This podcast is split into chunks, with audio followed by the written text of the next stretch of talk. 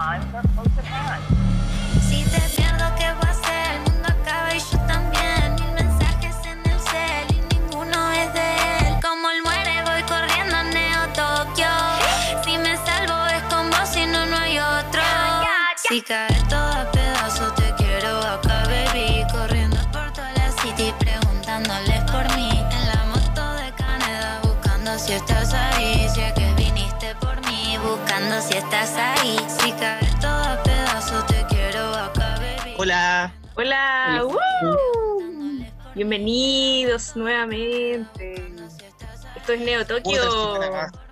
Estamos en Neo Tokio. Así es, Sí. Otro capítulo más desde el mismísimo Neo Chile. encerrados en Neo Chile, en esto llamado Neo Chile. Sí. Oye, no con cualquiera, ¿eh? no con cualquiera esta vez. De nuevo producción ahí se la jugó. Como siempre, producción garantizado, in- garantizando invitadas estrella. Hoy día nos acompaña Vladimir, quien hace no mucho estrenó eh, su libro justamente titulado Neo Tokio sobre la cultura otaku en Chile. Y aplausos para hola. Muchas gracias por estar acá. Gracias a ustedes por la invitación. Vamos a hablar de ese libro. Oh, alguien volvió. ¿Quién volvió? Yo. ¡Eh! Yo. Nube. Estamos al aire, Nube, estamos al aire. ¿La dura? La dura estamos al aire. Haciendo pauta en vivo. Gracias, gracias por este momento. Sí, estamos grabando. Acabamos de presentar a Vladi. Así que bueno, seguimos, ahí no pasa nada. Todo Como podrán notar, nos acompaña también Nuestra nuestra querida Nube. bueno, hola Nube. Hola, soy el que llega tarde al carrete, así Claro, como que llega y dice, ahora qué pasó, cómo está la cosa. Eh, eh, eh. Sí, como Nube ya La verdad. terminó. mínimo llega un picoteo. Sí, pues trae Sí, algo po. Nube. Es como tiró paracaidista. Hola chiquillos, ¿cómo están? Ah, ¿Qué está pasando acá? Pero no, Claro. estoy bien. ¿Cómo están todos ustedes? Bien, bien, por acá. Sobreviviendo, sobreviviendo. Bueno, ya se me empieza a acabar la provisión de Pokis que tenía acumulada desde marzo, pero terrible, Sí, oremos. Y creo que, eh, bueno, también mencionarles que les acompañamos como siempre nosotros, Comandante Kakashi, Tía Sailor, Así es. y creo que sería muy prudente eh, primero presentar a nuestro invitado, Así bombardearle es. un poquito para sacarle palabras sobre sí mismo. Exacto. Claro. Nos Como acompaña- todos usan, Claro. como perdón. todos usan capa, eh, me acuerdo que cuando chico me decían profesor Ansai. Profesor Ansai. Oh. Oh, ¿Prefieres que te digamos profesor Ansai en esta ocasión? Puede ser, puede ser que por Ah, este capítulo le demos- ¿Ya? para ¿Hagamos ese juego? tónica. Sí. Sí. Bienvenido. Desde tiempos milenarios. Bien, me gusta mi eso. correo, mi correo hotmail era Ansai. oh, hijo de... Aquellos Cuando había Latin. Chat. Sí. Era, era, Uy, era esa- poco cool usar el nombre de pila cuando uno se hacía los mail antes. Sobre todo en Hotmail. Sí, po.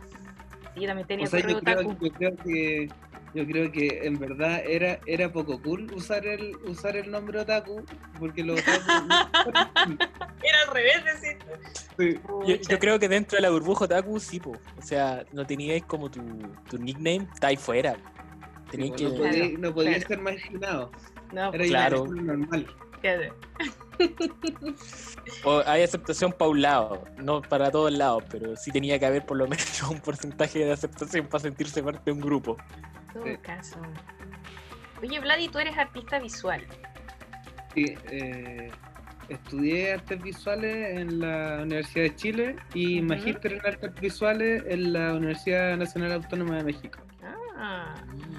Qué interesante. Bueno, y tengo entendido que también por ahí expusiste en Japón. Sí, el no me, eh, ya no me acuerdo, creo que hace dos años, creo. Hicimos con Marco Arias una exposición en, en Japón, en Tokio. Oh, otro grande, ¿eh? Oh, Saludos a Marco Arias, que anda, creo que anda en Inglaterra, Marco Arias, ¿no? Sí, pues, produciendo- vive- vive en Londres. Ah, ya, Sí. perfecto. Un saludo Sí, al con compañero. Marco hicimos estas cosas juntos.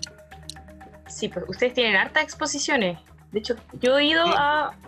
Tuve la oportunidad de ir a un par de sus exposiciones. Bueno, porque a Marco, Mar- con Marco fuimos a la misma casa de estudio, yo también estudié arte. Y, Ah, bueno. y claro, pues era conocido mío, pero y claro, me tocó ir a un, a un par de, de muestras. Y, y creo que a través de Marco te conocí a ti. Porque yo iba a ver las pin- estas pinturas otaku del, del Marco y de repente, oh, ¿quién es este chico? Y empecé a ver tus pinturas que son más... el Vladimir es, pintor, ¿no? No sé si... Y también he visto un par de videos tuyos. Sí, video. Y tenéis como esta característica de como una pintura súper monocroma. Siempre, las que he visto, siempre blanco y negro, que me recuerdan mucho como al manga. Y también las así como en estos formatos chiquititos, como muy manga también. O por lo menos Sí. lo que yo he alcanzado a ver es... No sé de si alguna manera tiene algo que ver. la- Sí, eh, tiene que ver igual con la gráfica y también tiene que ver como con, con estos cuadros de texto de, Mm. del anime. eh, tiene que ver igual como con un como con como con una penita kitty.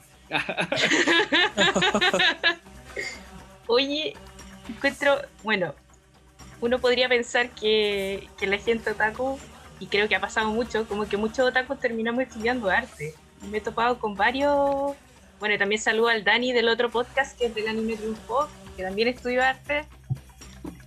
Y uno podría pensar que uno puede relacionar muy fácilmente las artes visuales con la animación, pero no es tan así. De hecho, parece que las artes visuales no siempre, o por lo menos a- hasta hace un par de años no veía con muy buenos ojos esto, esta entrada de, la cultura pop o de la cultura otaku dentro de, de, de esta academicismo, formalidades del arte conceptual, etcétera. No sé si a ti te pasó eso, como que enfrentaste un poco como esa barrera de- del gran arte con este- esta producción que uno tiene, ¿no? Que tiene que ver con lo biográfico, etcétera. Sí, o sea, yo me acuerdo de que de que todos negaban un poco ser otaku Ah, mi y, y después de un par de cervezas todos terminaban confesando, todos cantaban los openings, Cantando karaoke, claro. algunos eran visual y no lo reconocían. Y No, si yo veo anime, pero no soy otaku. Sí, cla- la clásica, ¿no? clásica. Claro. No, y, y, y tam- y creo que sí había una desvalorización eh, hacia la animación japonesa y por eso eh, los proyectos que, que hice con Marco fueron bien interesantes porque pusieron eh, a, la, al- al- a la institución artística en, en sintonía con el anime como, como un tema eh, equiparable a los, entre comillas, grandes temas. Claro, lo de entre comillas grandes temas. ¿Por qué creéis que, que ha sido quizás como más reacio el mundo del arte a, a, por ejemplo, al mundo otaku? Porque tipo que uno muestra, no sé, por la edición profe, profe, puta, estoy dibujando manga y te dicen, pero anda a dibujar manga, ¿por qué estás estudiando arte? ¿Cachai? Como que no lo ven, siento yo como una especie de código legítimo dentro de las artes visuales. He escuchado muchas veces eso, sí, es verdad. Es que yo creo que eh, tiene que ver con la sacralización eh, de la arte y, y la lejanía que está como del mundo de los mortales. Como que yo creo que Claro, pasa, pasa mucho de que, de que los mismos artistas se consideran parte como de una élite Mm, creativa e intelectual mm. y, y por eso como no pueden ser estar les da un poco de alergia estar cerca de del, del pueblo así de lo que usa, lo que usa la gente. Oye, es verdad eso. Eh, es súper real eh, esta cuestión.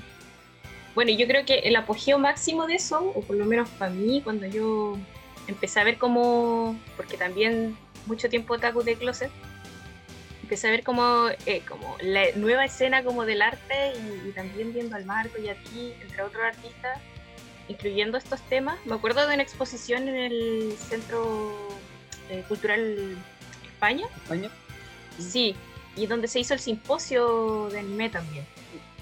ese lo organicé yo Mira, mira. Sí, así me, me, me contaron.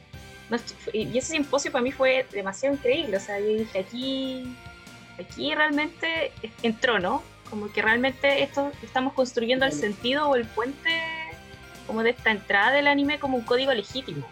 No sé si, bueno, no sé si realmente lo pensaron así ustedes cuando organizaron este coloquio. Sí, lo pensamos así, lo, por eso eh, el título era como relativo a la sociedad de los años 90, o sea, como de las repercusiones de los años 90 en la sociedad contemporánea. No se llamaba así, pero ese era más o menos el espíritu de que pudiesen haber reflexiones más, más complejas, o sea, no, no era un simposio donde se hablase de anime, sino que se hablaba de las repercusiones del anime en, en específico acá en Chile. Entonces tenía un, un carisma eh, más académico de alguna manera, Mm, para como validar la animación japonesa como un, un- un lugar de, de reflexión, pues, como no tan solo eh, eh, pensarlo como un producto eh, netamente comercial, sino que darle el valor que tienen que tiene detrás el anime. Claro. Mm.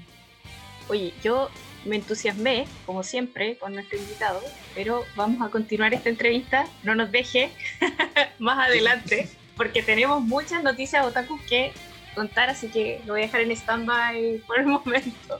Ya Pero eso, ve. sí, sí, sí. Yo creo Este que vamos a Otaku News, ¿no? Sí. Sí. Ya, perfecto. Este capítulo tenemos muchas cosas que hablar, tenemos que Mm. entrevistar a fondo a Vladimir, tenemos que comentar también la cuenta pública, también mencionar que anduvieron apareciendo, pucha, básicamente un concurso de los peores papitos corazón que los screenshots pudieron demostrar, Mm. pero Sí. Chile país no de funado, no de empresarios, Chile país de emprendedores. No he visto tanta gente queriendo Oh, emprender Sí, hasta este mes. claro. Pero bueno, nuestra primera pauta es la de nuestro nicho. Hablamos de Otaku News.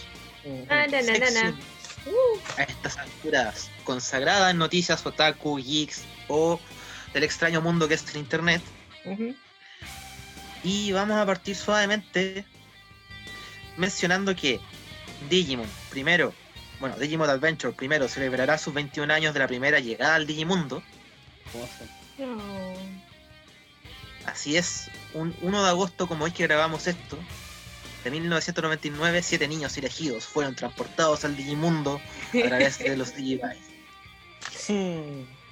Somos nosotros los Y- niños elegidos, ¿cachai?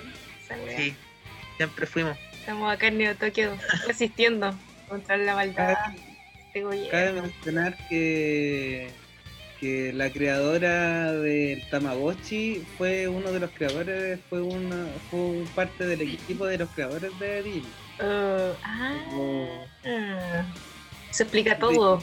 Claro. Un Sí, similar sí, formato. sí. Qué buen dato.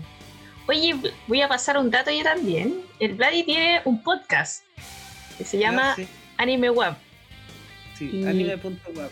anime.web para ahí para que también vayan a escuchar está bien interesante ese podcast y creo que tiene un capítulo de Digimon ¿no? no lo he escuchado todavía pero ya ahí la Sí, dejamos ahí lo- la dejamos si usted quiere saber más vaya al podcast Anime Web Sí, son capítulos cortitos. Recomendadísimo. Bueno, también de Digimon tenemos que comentar que se anunció que Digimon Adventure, el reboot del 2020, así es, hay reboot este año de Digimon Adventure, tendrá un total de 66 episodios. Yeah. Guau. Qué larga la tirada. Uh, si tú lo deseas finalmente. Bueno, en una de las noticias no tan comprensibles como las anteriores, tenemos que comentar que Donald Trump banea TikTok de Estados Unidos, comenzando hoy.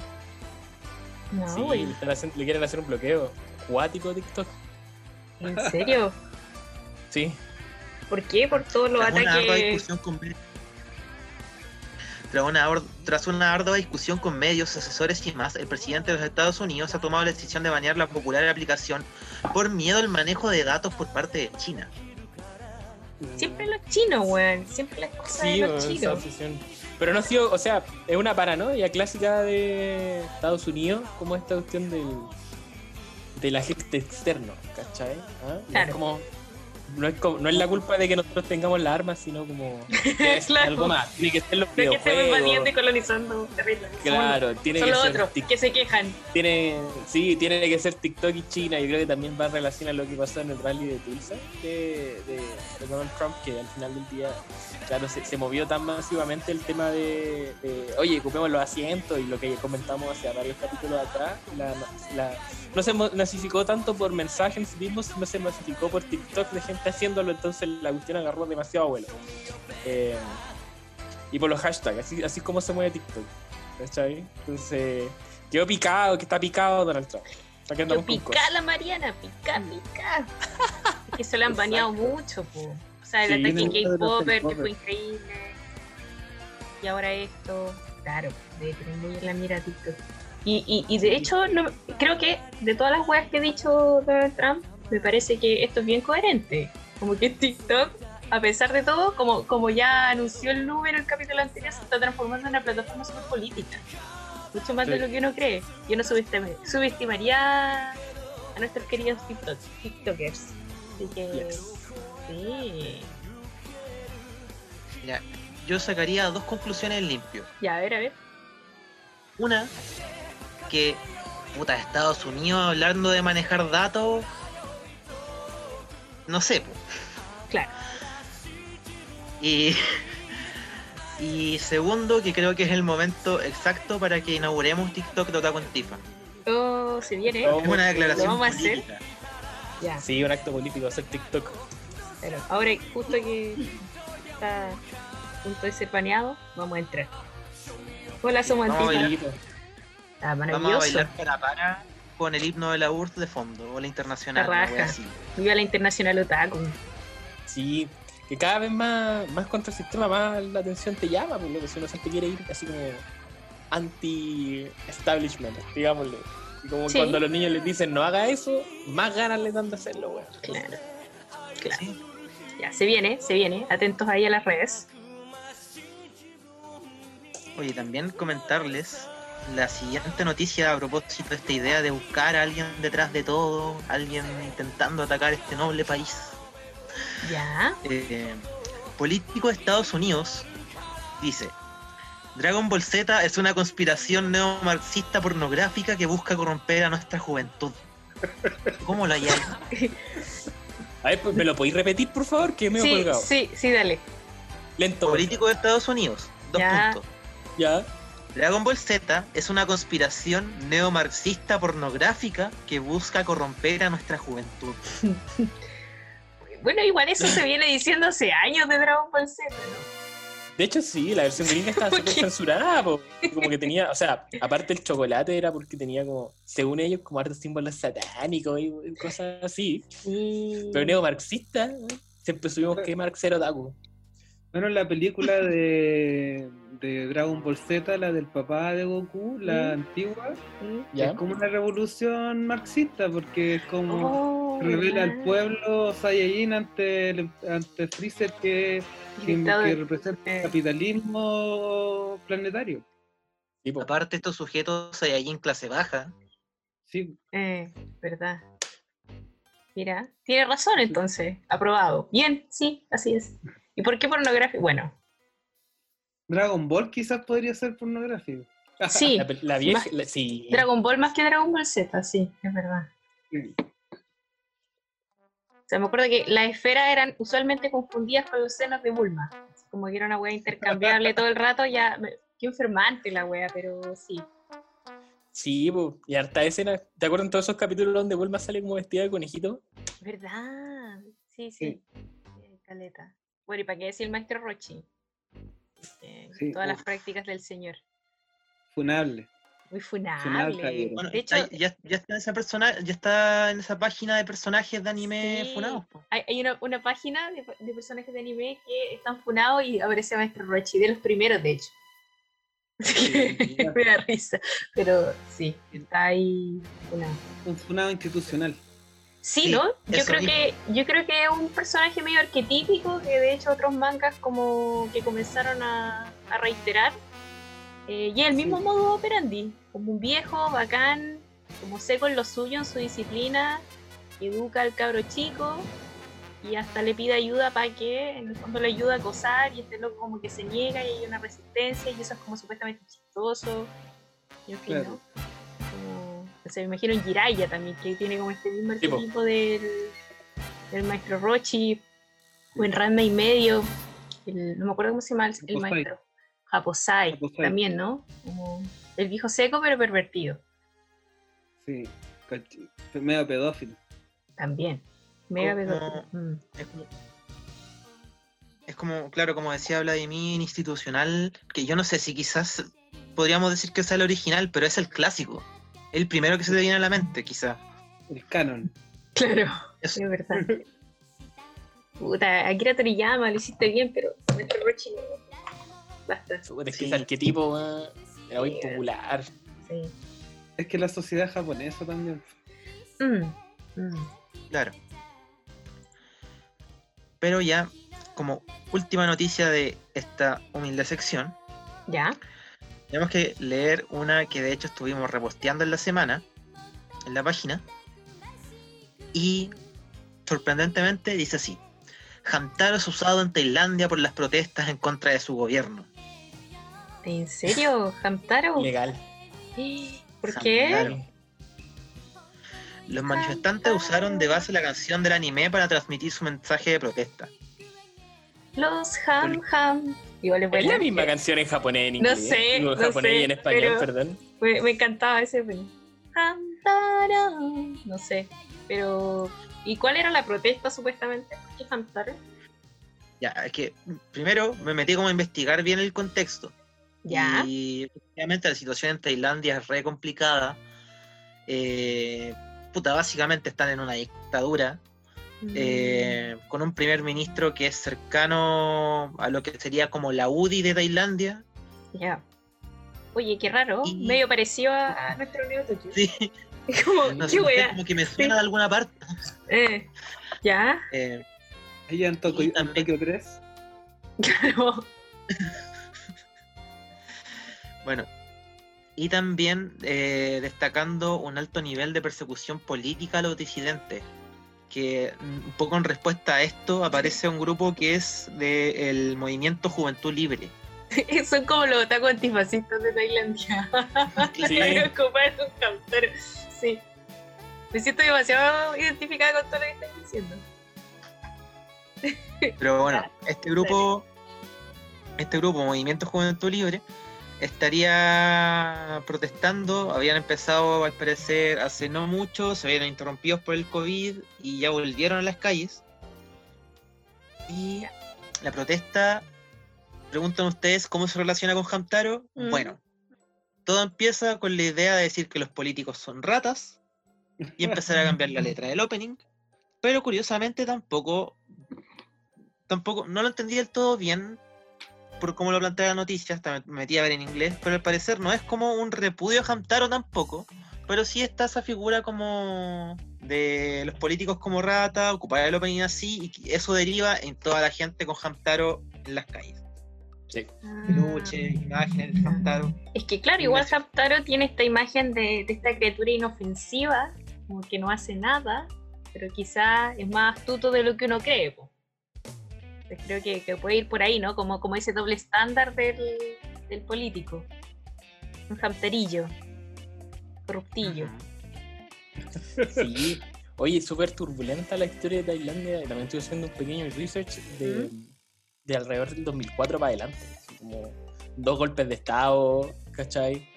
Eh, una- un, una- un presidente similar a lo que fue eh, Color de Melo en Brasil, ¿cachai? Un país que llegó como en la buena onda, así como al poder y democráticamente, pero ya cuando estuvo ahí arriba, puta, dej- dejó la cagada, así como económicamente y socialmente hablando.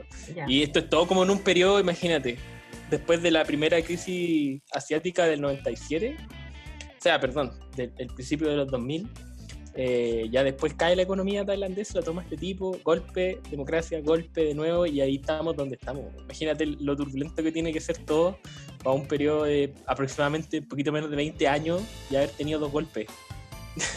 Oh. On fire. Yo, literal. La guerra ninja. La guerra ninja, la cuarta guerra ninja. Se nos canceló con el COVID, pero ya llegará nuevamente.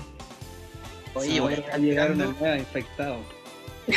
De zombies, cuarta ninja zombie. Tomamos el, tomamos el sur de Chile. Del- a los pacos. claro. Hacemos resistencia del bio bio para abajo nomás y chao. Así tenemos selva, nos pegamos sus saltos ninja y bola. Sí. y bola. Oye, pero No yo igual no. anoche me esperaba- No sé por qué, algo dentro de mí, anoche con la cuenta pública se esperaba a Vito declarando la cuarta guerra ninja, así como Mm, mm. toque. No sé si estaban con alguna sensación parecida, viendo. Pucha. Ese mal comunicado de una hora que aparecía de cinco horas. No terminaba nunca, weón. Era Sí, como, Sí, como que sacó el pergamino, ¿cachai? Esos pergaminos eternos que se desdoblan y la weá era una alfombra. sí. ¿Y qué Sí, dijo? Un asco. ¿no? Sí, que tú lo viste, Kakashi, lo viste como le tomaste ¿Qué atención, lo viste como un resumen, porque la verdad, aquí yo salimos a quemar cosas. Salimos literalmente a las barricadas, así que. claro, no soporta nah, no, esta verdad. Está bien. Vi el remate, vi el remate nomás de la cuestión, la última media hora, creo. Y, y- No, yo salí a cacerolear. Mm. sí, igual, sí. Mm. por eso. Como que después de un momento llegara, llegó la ayuda. a- bueno, a, La esparcirnos qué raro. Qué raro. No, ¿sabéis qué es lo más raro? Que es súper raro, po, porque aquí está súper dejado, como les he contado, ¿En serio? No, es que yo, había- pelado. Sí. Había, había caleta de Paco ayer dando vuelta. Harto. Sí. Hasta, hasta donde yo vivo, que también es como medio dejadito de la mano de la vigilancia y de- del Big Brother. Pero Claro. no, había caleta y no sé si cacharon que Dignidad igual estaba así, pero blindadísimo. Era una wea impresionante. Se toda la artillería. Yo creo que sabían que había la cagada.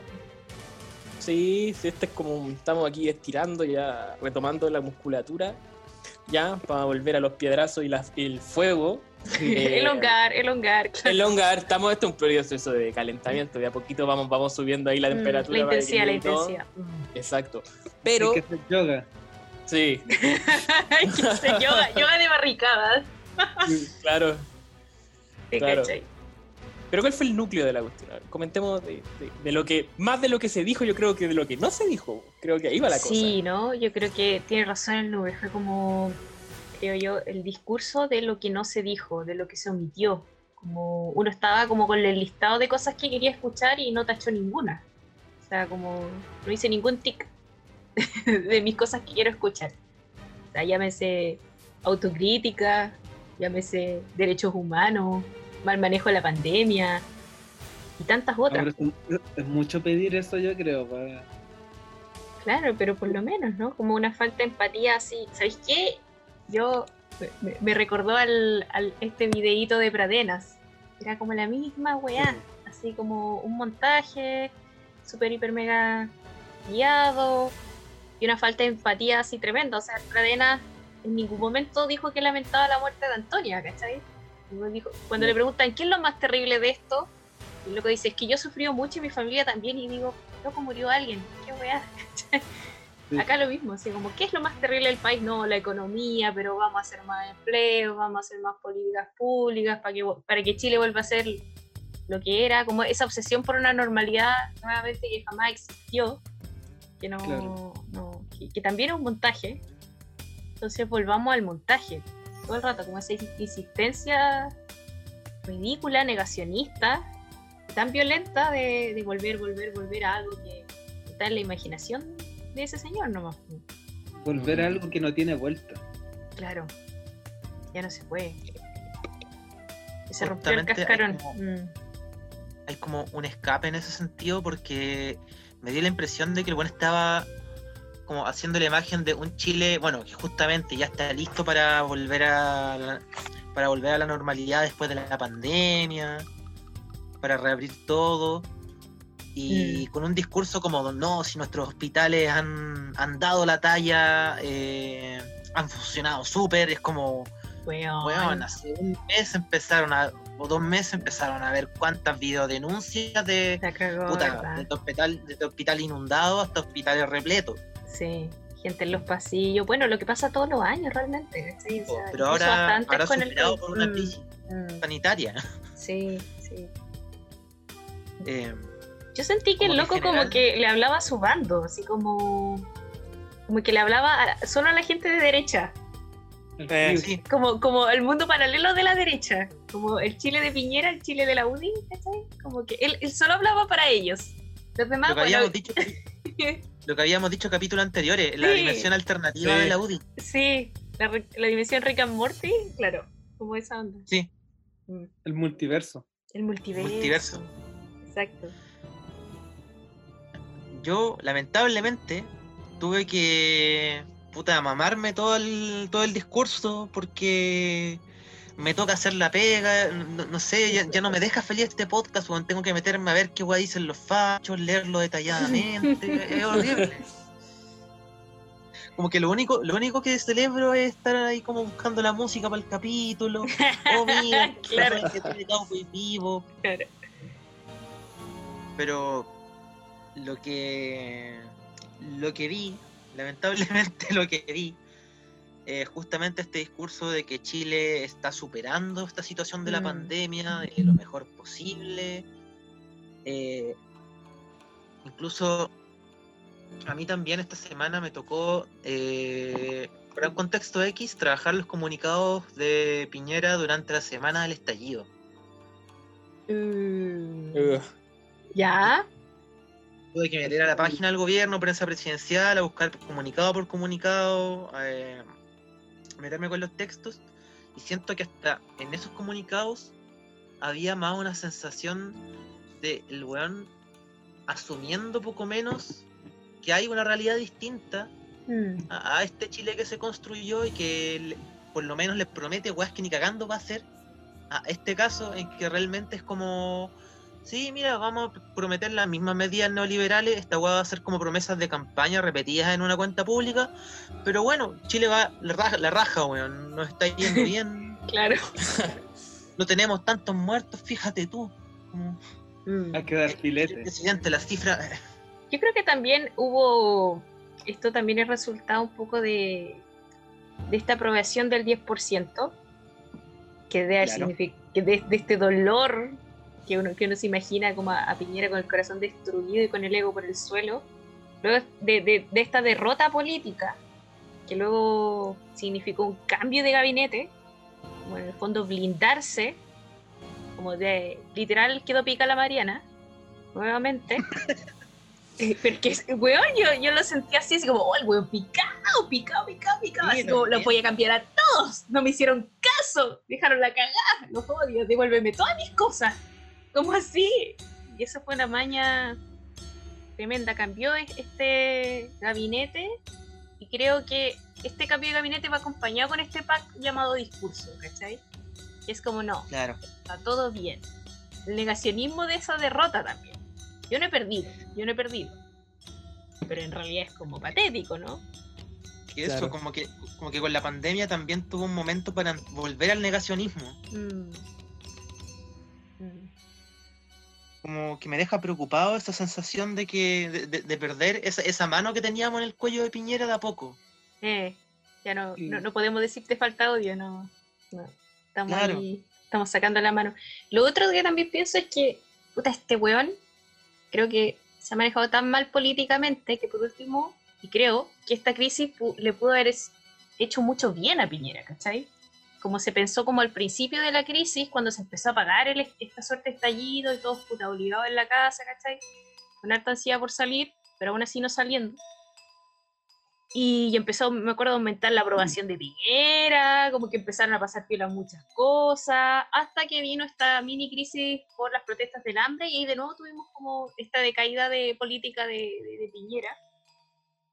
Pero aún así, aún así, esta era como la oportunidad del tipo para repuntar, ¿cachai? Para manejar bien esta situación, qué sé yo, hasta para ponerse populista, y no, po.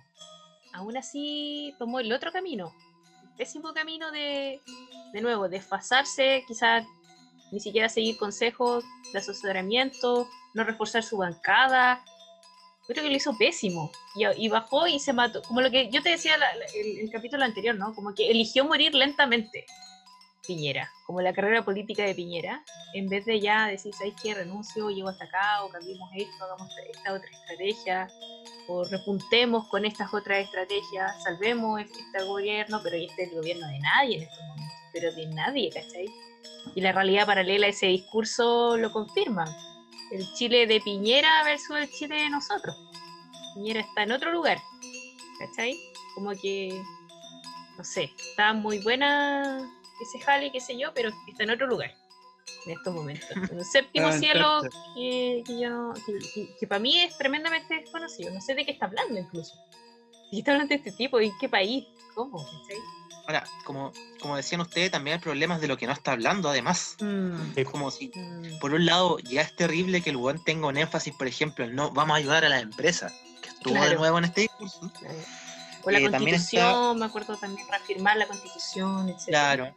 Mm, Pero como decía, decías tú, Sailor, eh, el tema de la autocrítica, justamente eh, se mencionó bastante al día siguiente, hoy, el tema de las disculpas, porque en este comunicado escrito que se publicó después, efectivamente eh, están las disculpas en cierto sentido como por el manejo, pero en público no fue capaz de decirlas. mm, O se saltó el, párrafo. Claro. Mm, Se supone que se lo saltó. sí. Se lo saltó literalmente. Sí, es como. Ups, sí, no hay. No Claro. O sea, y una cosa que incluso va más allá de las disculpas, ese tipo tiene que ser procesado. Un asesino. Claro. Un asesino. O sea. y, y ahí quedó, ¿no? No, que. Bueno, que- hay un proceso que se, se lanzó para, Sí. para Piñera y Blumen. No sé si para Blumel, pero para Piñera creo que sí, pero no sé en qué va a ser. Ah. Mañalich. Piñera y Mañalich. Sí, Blumel está ahí. Bueno, otro señor que salió del cambio de gabinete, el señor Blumel, El Y- gomero favorito de los niños. el gobierno. el, el personaje favorito de los niños de, de la derecha. El florcita de plástico. Sí, pues no, no con muy buena cara. Salió el Envejeció caballero. 30 años. Sí, Sí. a mí me da, a mí me da risa Blue, porque es como, es como cuando a ti te llaman así como, oye, venía a ayudarme con algo, uy, ya, pero no sabéis qué cresta estáis haciendo. ¿Cachai? Como Claro, tú ayudáis nomás. pegando palos, a- de, puedes tirar palos de ciego. Eso fue como Blumel totalmente, así constantemente. Como, no sé qué estoy haciendo acá, no sé qué voy a hacer, pero estoy, ¿cachai? Estoy por cumplir. Vine, Mm, ¿cachai? Bueno, igual nadie quería agarrar ese fierro caliente en el momento. De más. mm. Yo siempre he pensado que a estos personajes, primero conspira, un poco conspiración, pero es como cuando le decimos, ya, compadre, tú agarras el fierro caliente aquí, quémate y después te cubrimos, no sé, po, durante todos estos años. Como lo mismo que yo- en mi opinión pasa como, por ejemplo, con... ¿Qué pasó con Chadwick? Así como, ya viejito, tú, tú te quemáis por nosotros y nosotros te cubrimos de aquí para adelante. Claro. Pero la cantidad de plata que le deben pagar por eso de... Eso es lo que yo pienso. Está Claro, blindadísimo ese tipo. Sí, Y tam- otro montaje, pues ese también fue otro montaje. Y bueno, y Blumel se fue también sin responder a, a ninguna demanda sobre, qué sé yo, la situación de Gatica, y de todos los afectados por el estallido social, que tiene un montón de responsabilidad y, y se fue y se fue nomás, ¿no? Como que está ahí la situación y no sé qué va a pasar institucionalmente con eso. Señor, bueno, nos vemos. Chau, chau. Ya, ya está con aplauso, o sea, yo así como, ay, ¿por qué aplauden este weón? Pero se fue ahí así como con gloria, o sea, como casi como, pucha, qué lata que te fuiste, lo hiciste súper bien, pero qué lata, tú cachai que el país necesita otras cosas ahora, pobrecita, no sé qué, yo, loco, Ahora no sé, Sí, No eres tú, soy yo. claro. ahora no sé qué tan bien hable de un gobierno que tenga tantos cambios de gabinete ¿eh? en tan poco tiempo. Real, real que sí. Es que habla de crisis, po. Mm. Sí, Tipo. Mm. Como hay mucho giro en la serie. Cuando, Claro, cuando, empieza a bajar el rating, empiezan los Sí. giros hueones incoherentes. No, matan, también- matan uno, meten otro. Resucita. O lo sea, yo creo que también El anime de Chile, en volar anime de Chile pilló el manga. Sí, Oh, Mm, mm, sí, es verdad. Solo piénsenla. claro. Y lo que, lo que quería destacar igual es el personaje que entra, po. Oh. Señor Víctor Pérez. Ministro. Bueno, más encima. Otro Quien personaje. declaró que quien declaró que en Chile no hay presos políticos y llamó a pidan desalojo de los municipios tomados. Mm, esto en contexto de los municipios que fueron tomados eh, en protestas eh, en Gualmapu. Ya. De hecho, respecto a los comuneros en huelga de hambre, eh, declaró que en Chile no hay presos políticos, o sea, tapando inmediatamente toda la situación y cualquier posibilidad de negociación, de lidiar, de hacerse responsable de la situación que están viviendo los presos políticos. Claro. Y Sí, de partida ¿quién diciendo que la gente que se manifiesta por esto, no, bueno, echarle a los pacos, sáquenlo de la municipalidad con los pacos nomás. Claro. Claro. No hay guerra en Basing C. Esa es la wea. Sí, Básicamente eso. Aquí no está pasando nada, señores. Y técnica clásica, yo creo que tampoco es algo muy nuevo que estemos viendo No, sobre Repertorio de clásico, derecha. modo operandi, claro, modo operandi clásico de la derecha. sí. Clásico de la derecha. Todo lo que pasa es que en dictadura, ¿qué dictadura? ¿Qué cosa? ¿Cómo? ¿Qué? ¿Nani? Julia, sí. pero lo que me, lo que me llama la atención es entrar con esto.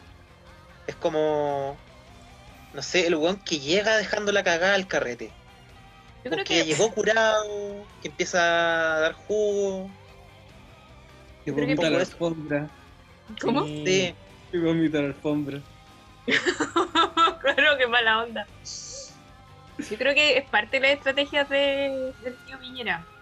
Poner ahí bastiones grandes, fuertes, prepotentes, eh, seres poco, con poca capacidad de negociación, pero con buena capacidad de imposición, ¿cachai? Con cierto peso y trayectoria política, para empezar a frenar esta situación, insisto, porque yo pica la Mariana con este gol que le hicieron. Entonces se empezó a blindar el caballero y yo creo que uno de los bastiones ahí en su ajedrez movió la torre, la tiró para adelante y ahí está el caballero. Y yo creo que se va a pegar varios, varias frases más en estos días. O sea, me da esa sensación. Que se viene, se viene. bueno, Oye, y un punto, un punto que Piñera no podía dejar fuera de esta cuenta pública era tirar el palo al 10%. Hermoso.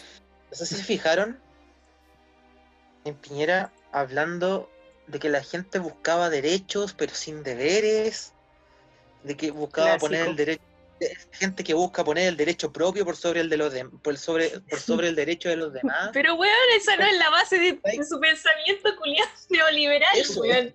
Se puso marxista. Y chanta. Se puso marxista. Sí, qué wea. Y entonces Bueno, igual- le empezó a salir barba. Así como. Entonces, Y la olla el martillo atrás. claro. Igual podríamos en algún momento decir que tiene que ver con este con esta inversión que fue, o sea, esta inversión de posturas que fue lo del 10%, como la gente de izquierda defendiendo una postura li- liberal y una gente de derecha eh, una postura de Estado, Mm, Moreira. pero mm. pero Coronándose bueno, con Naruto Running de la Soda Pamela. Sí. Eh, Maravilloso. Moreira. Pero bueno, el capítulo pasado hablábamos un poco a qué se debía la Sí, situación. sí. Sin embargo, esta vez estas declaraciones tienen que ver más con un paternalismo como de, miren, yo sé que ustedes tomaron sus decisiones y ya Claro. no puedo hacer nada, Como hablando con un adolescente. la plata, Mm, pero igual miren que les voy a dar enseñanzas morales, les voy a dar el sermón igual. claro. Claro. Leamos la Entonces, Biblia. claro, capitana Mariana. Si quiere tener la Ya. última palabra siempre, esas personas son las más Sí. desagradables, weón. Sí, Sí. sí. Sí, es verdad. Era como. Como cuando, no sé, po, le pasáis la plata, le dais la mesada al adolescente y se la gasta en pura weá, no sé. ¿Cachai? Y después, sí, ya. Yo sé que era tu dinero, hijo, que tú tienes que aprender a administrar tu dinero, pero acuérdate que no sé quién, na, na, na, entonces no le pases plata. No, cagó nomás, po. Usted, insisto, yo creo que está intentando poner la pata porque se le pasó el. Le pasó el gol al señor. sobre todo no nos está regalando plata, es plata nuestra, weón. Sí, po. En todo caso, Sí, weón. Sigue siendo paternalista incluso cuando habla de plata nuestra, weón. Mm, mm. No, no está. Somos niños para ellos. Sí. Mm. Oye, me faltó decir que el caballero que asume después de Bloomer, eh, no sé, cacharon que tiene, tenía relaciones directas con Paul Schaeffer y con Colonia Dignidad. La dignidad. Sí. La voladita. No, está brigio ese señor. De hecho, como empecé a leer, y creo que iba mucho a Colonia Dignidad, así como cliente frecuente.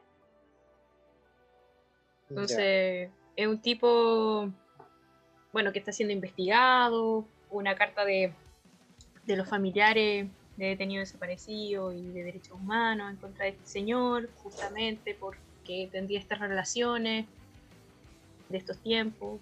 Así que ahí, bueno, ahí la dejo, pero también está este antecedente medio sórdido del caballero, que se suma. No, brígido. Oigan, yo para cerrar un poco el punto de la cuenta pública, quiero recomendar eh, lo que salió del mostrador al respecto, que es Piñera, la de hecho, lo, lo titulado La realidad paralela de la cuenta pública, que creo que hace un análisis bien sobrio Claro, de qué fue esto, literal. chucha dijo, Sí, sí. y porque creo que es necesario, aunque sean como manotazos que no comunican mucho, es necesario... Es como ese que- capítulo de Evangelion, cuando, no sé si era el capítulo de la película, cuando, no sé, po, de repente como que todos vivían una vida normal de adolescente, ¿te acordáis?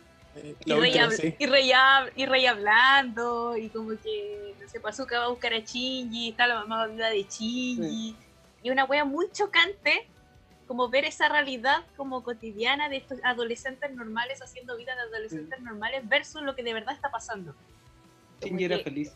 como que ese fue el discurso de Piñera, como el capítulo feliz de, de Evangelion. Que al verlo te provoca un rechazo tremendo, pues. Bueno, ahí está, capítulo feliz de Evangelion.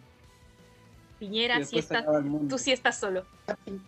You are Quizás alone. Piñera estaba, quizás Piñera estaba presenciando su Sukuyomi infinito, así. Claro. Estaba dentro de un genjutsu. Eh, Sí, el genjutsu del Estado. mal ahí, po. Pésimo. Pinochet le hizo un genjutsu. ¿Te cachai? Lleva años. Mm. Mm. No, Mira, no sé si es la mejor comparación en cuanto a personajes, pero sí creo que en ese sentido, puta, Piñera era Pinochet como Kimimaro era Obito, o sea, era Orochimaru. Ah, mira. Como yo soy capaz de... de- Kimimaro, eh, en esa pelea, puta, no quiero spoilear, pero ya bueno, en esa pelea en que lo da todo, como yo soy capaz de morir por Lord, por, por Lord Orochimaru. Mm, como Piñera, yo soy capaz de no terminar el gobierno por defender el legado de Pinochet. claro, Sí. mm, es verdad. Un poco esa es la postura. A mí me encanta ver esa noticia que, que antigua que dice que seré presidente para tener el, el respeto que merezco. Siempre, siempre me alegra el Qué día bacán. Qué bacán. Ahí está tu respeto, maldito. Sí, Sí, es verdad. Oye, hay que marcar eso. Sí. Ya que estamos pelando Piñera, ya que Ya, llegamos a ese momento, Ya, ya. eh, puta, de verdad, recomiendo que eh, hagan el siguiente ejercicio. Ujú. Métanse a prenspresidencial.cl, la página donde aparecen todos los comunicados oficiales, Ya. vayan al buscador y escriban La Araucana. El libro de Alonso Ercilla, La Sí, Araucana. sí. hagan ese ejercicio, escríbanlo en el buscador y les van a aparecer seis discursos distintos en distintos contextos donde Piñera cita exactamente la misma frase de la Araucana fuera de contexto. No, la wea buena, medio dato, cacachi, ya. Vamos a hacer ese ejercicio. Y la araucana, el, el desgraciado. Esa frase, todo empieza cuando Piñera se encontró con Lech Walesa, el expresidente polaco, ¿Ya? y el buen dijo weas tan atinadas como que ya, es que Chile y Polonia son países distintos, po. a Chile nunca lo invadió Alemania, po. ah, ah, Claro. Sus frases para el bronce, pero clásicas. Sí, y, y esa frase para el bronce la remató citando a la Araucana y de ahí que empieza todo el hueveo. Mm, buenísimo. Bueno, retóricamente, Piñera da caleta de material. sí, sí, tan mal los autores, les cambié los nombres. Dice cualquier Sí, hueá, dígame le para cambia más la papitas, para más papitas. Y no, es, es- eso ya es una tesis, así que creo que dejémoslo ahí en stand-by. Eh, bueno, ya cerrando eh, un poco ese tema, creo que es buen momento de acechar nosotros tres con miradas dramáticas a Vladi. chan, Chan, chan. chan. En ese momento, suma nuestros ojos animados mirando a anime. Y yo, yo subiendo el lente con los dedos. Sí. Ay, brillando el marco del. Claro. Es que tenéis, tenéis dos opciones en este momento, o subirte los lentes con los dedos, o enfoque desde la frente hacia abajo, como cuando los personajes enloquecen. Ah, no, eso está mejor. Ah. Eso está mejor. Es buena esa. Mm, mm. ¿Dónde habrá salido ese, esa toma, weón? En Evangelion. ¿Pero es la Sí. original? ¿Esa es la original? No sé. Es es que, esa- ahí va mi pregunta. es que está mucho, po, es que, es que, claro, es como el gesto arquetípico, entonces Sí, po. es Igual que los lentes. Como los lentes, sí, muy bueno, Clásico. muy bueno. Pero bueno, prefiriendo que entonces se suba los lentes de Don Vladi, nos Mm. toca preguntarle y por lo menos yo quisiera comenzar eh, una pregunta un poco de, pero, de perogrullo entre otakus, pero también interesante para saber eh, todo el contexto que envuelve esto. ¿De dónde nace esta idea de, tu libro? Como de la idea de escribirlo. Yo creo que la idea de escribir este libro es un poco la necesidad de, de que eh, muchas veces durante mi vida, eh, conversando con mis contemporáneos, surgía la reflexión de lo mucho que había influenciado la animación japonesa en nuestras vidas, en Mm. nuestras formas de ver el mundo y bueno, y en la arte inevitablemente de cómo veía, eh, entendíamos la visualidad. Entonces, eh, son cosas, reflexiones que mucha gente como que las tiene y, y me di cuenta que sería bueno que existiese un documento académico que, que pudiese profundizar en esa, en esa conversación de carrete que existía siempre, que es como, sí, bueno, Claro, Mm. sí, Sailor Moon, eh, sí, Haruka Como, Michiro, haga- hagámoslo sí, formal, hagámoslo formal, claro. Sí, entonces Claro. como- Necesario. como dar cuenta de- del cambio del cambio en torno a los imaginarios eh, populares que creó la animación japonesa emitido en- sobre esencialmente en la televisión abierta y, y sobre todo que uno de los puntos que, que trabajo en el libro es la relación entre los contextos políticos que se en el anime, Mm. o sea, en, en la emisión de los animes. Oye, ¿tú, ¿tú tuviste esta infancia noventera? ¿Te tocó eso? Sí. ¿Y te tocó el consumo de anime en la televisión? Sí, o sea, eh, sí consumí anime en la televisión, sin embargo, como bien chico, tuve acceso a VHS. ah, ya, Oh, chócale. Igual, clave. igual. Entonces, como Sí. que era bien otaku de, de chico. Por Bueno, ejemplo, el, ¿ya? el final de Evangelion lo vi en quinto básico. en VHS. Sí. Entonces, como, como que tuve acceso a anime brígido desde muy chico. Entonces, estaba metido ahí en la, en la, en la deep web de la cuestión, No, es Noventera. otro nivel.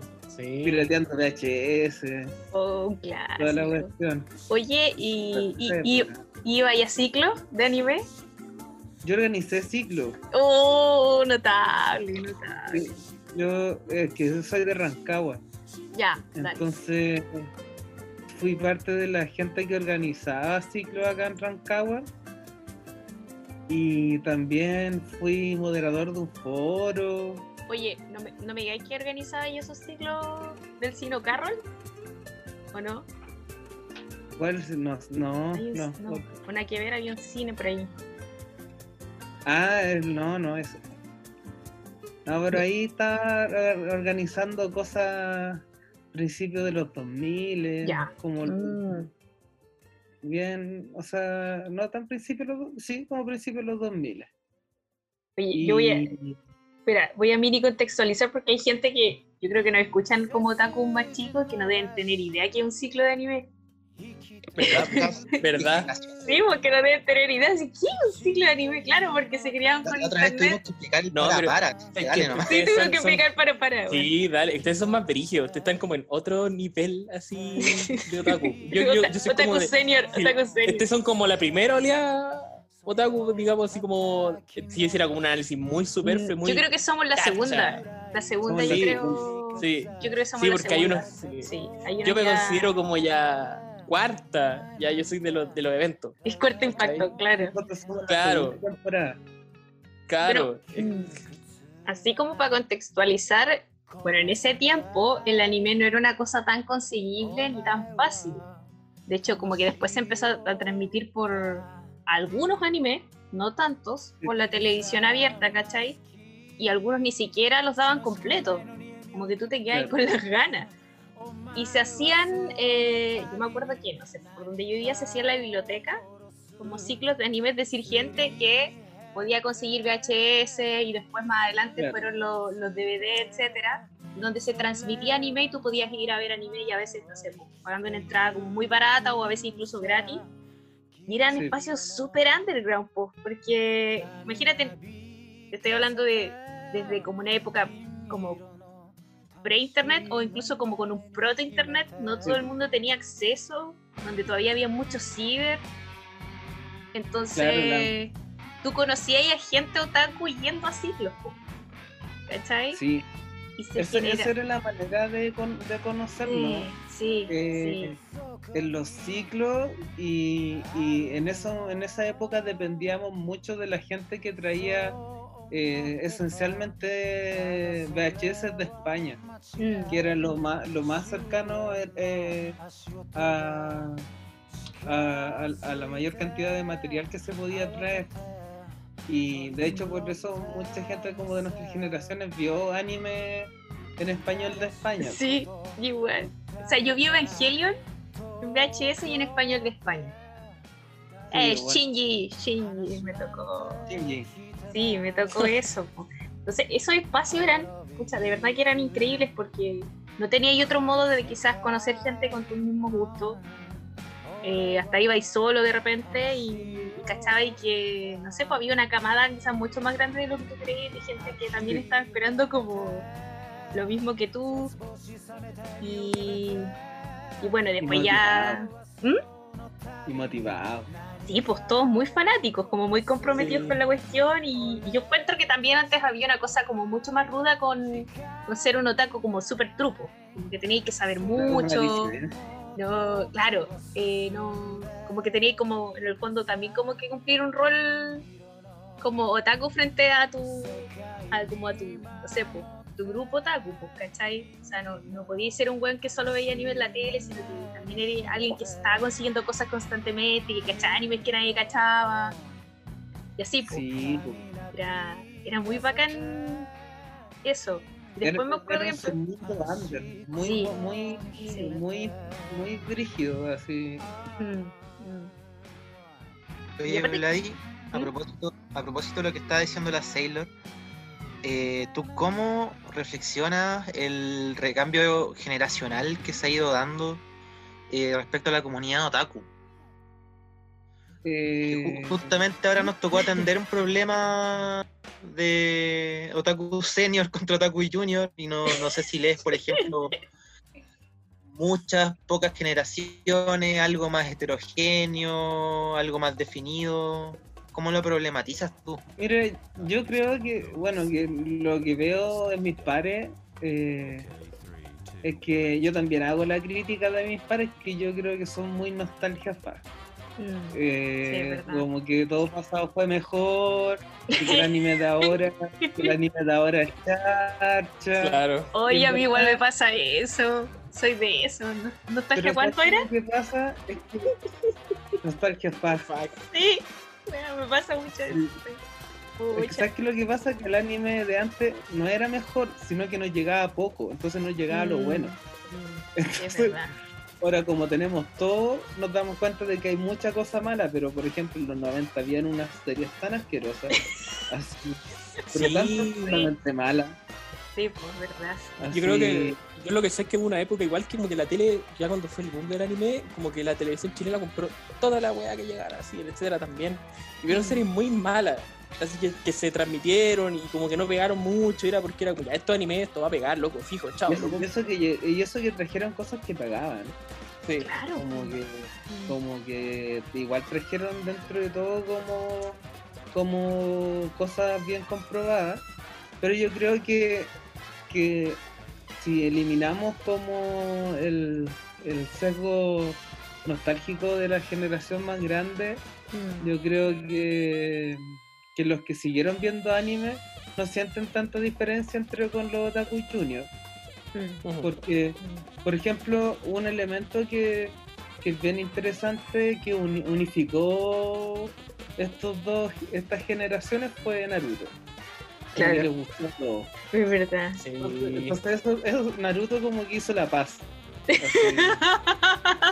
Oh, no lo había pensado, tenías razón. es como es como las papas fritas hacen la paz entre los carnívoros y los Sí. vegetarianos. Sí, es verdad. Es como Buenísimo. Fue Naruto, Como- Naruto hace la paz. Yo me acuerdo que eh, como en los 2000 ya empecé a sentir como una especie de vacío y ya empecé a sentir como es- esta, esta sensación que tú decís de que ya las series no me estaban gustando tanto o quizás yo estaba creciendo y no era el público objetivo de la serie, ¿cachai? Ya encontraba de nuevo o me ponía a rever las series que ya me habían gustado porque en realidad no, no, no aparecía como, como esa bomba eh, catatónica y, y llegó Naruto, pues. Tenés razón, como que causó como Sí, esa sí. segunda revolución en el anime luego de, no sé, po, Dragon Ball Z, Caballero Zodiaco, que también fueron como Claro, un, Dramones. input, un input fu- súper fuerte, po. Entonces después de eso como que, me acuerdo que vinieron muchas series que quizás eran tenían muchas citas a esta otra serie o a estos ya arquetipos de, de- del shonen, pero Naruto como que se ahí Sí. se, se reinventó mucho el género, que después ya vinieron nuevamente algunas series que tomaban ciertos elementos de Naruto para hacerse, pero tenéis razón, no, no lo había Es que Ahora tenía- estamos ya en un tiene, momento tiene de la reivindicar cosa, Naruto. la cosa triste, la cosa alegre, Mm, la cosa torpe, como la mezcla de todos los elementos del shonen, pero como en su medida, mucho relleno sí, pero, pero, claro. pero creo que en los 90 estábamos más acostumbrados al relleno y no, Sí. y no, no reclamábamos. Es verdad. Oh, miren, yo- eso suena también muy Nos falta Claro. relleno. de los otaku senior, claro. Yo Sí. en los 90 veía un capítulo al día, no me quejaba, no esperaba con ansiedad, fin de semana no teníamos que eran este mismo relleno. tipo y no tenía no, los fines de semana no tenía capítulo, te tenías que aguantar hasta el lunes y no faltaba que tu mamá te mandaba a comprar pan y te perdías el capítulo, o sea, era un flagelo ver anime en los, en los Sí. 90. Ranma, ¿cuánto relleno tuvo? Caleta. Caleta. De es hecho, que- es tanto relleno que no sabéis cuál es la trama. Eh, es verdad. Especial. Como que después se te, después se te olvida. Es, es verdad, como ya no es importante. Ya no es importante. Esa mina hace una serie súper larga. Bueno, el detective Conan, todavía- cuando Uf. fui a exponer a Japón, me compré una Shonen Jump y do- no, no era una Shonen Jump, otra y estaba me leí el capítulo nuevo de Conan. y en realidad no, no necesitaba saber nada nuevo para entenderlo. No, era todo demás que sí. Oye, a propósito que, que tocaste el tema de Japón, ¿podrías quizás contarnos un poco cómo surgió esta invitación o como esta iniciativa de ir a exponer a, a Japón, ¿no?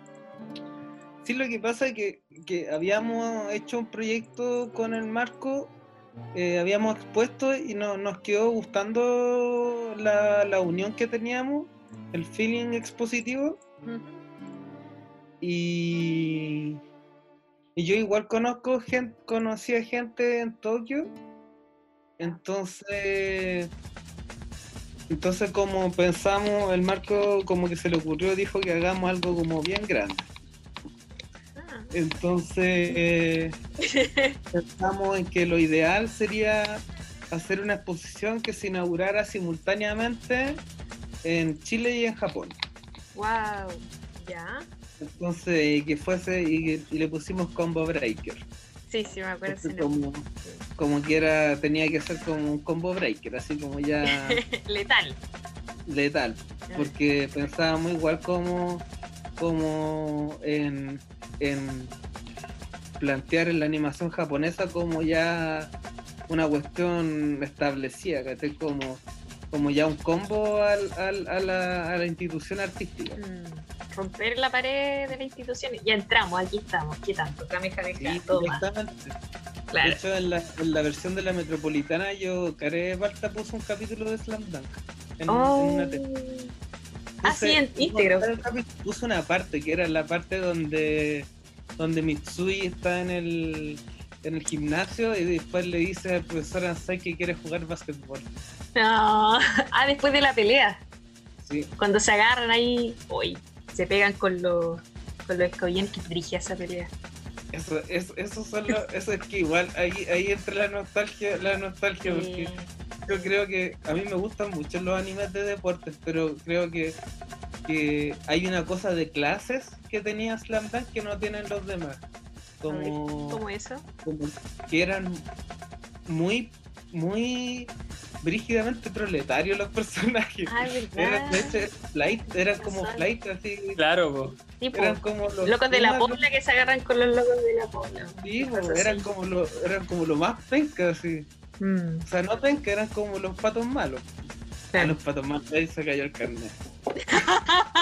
Otaku senior. Los claro. patos malos.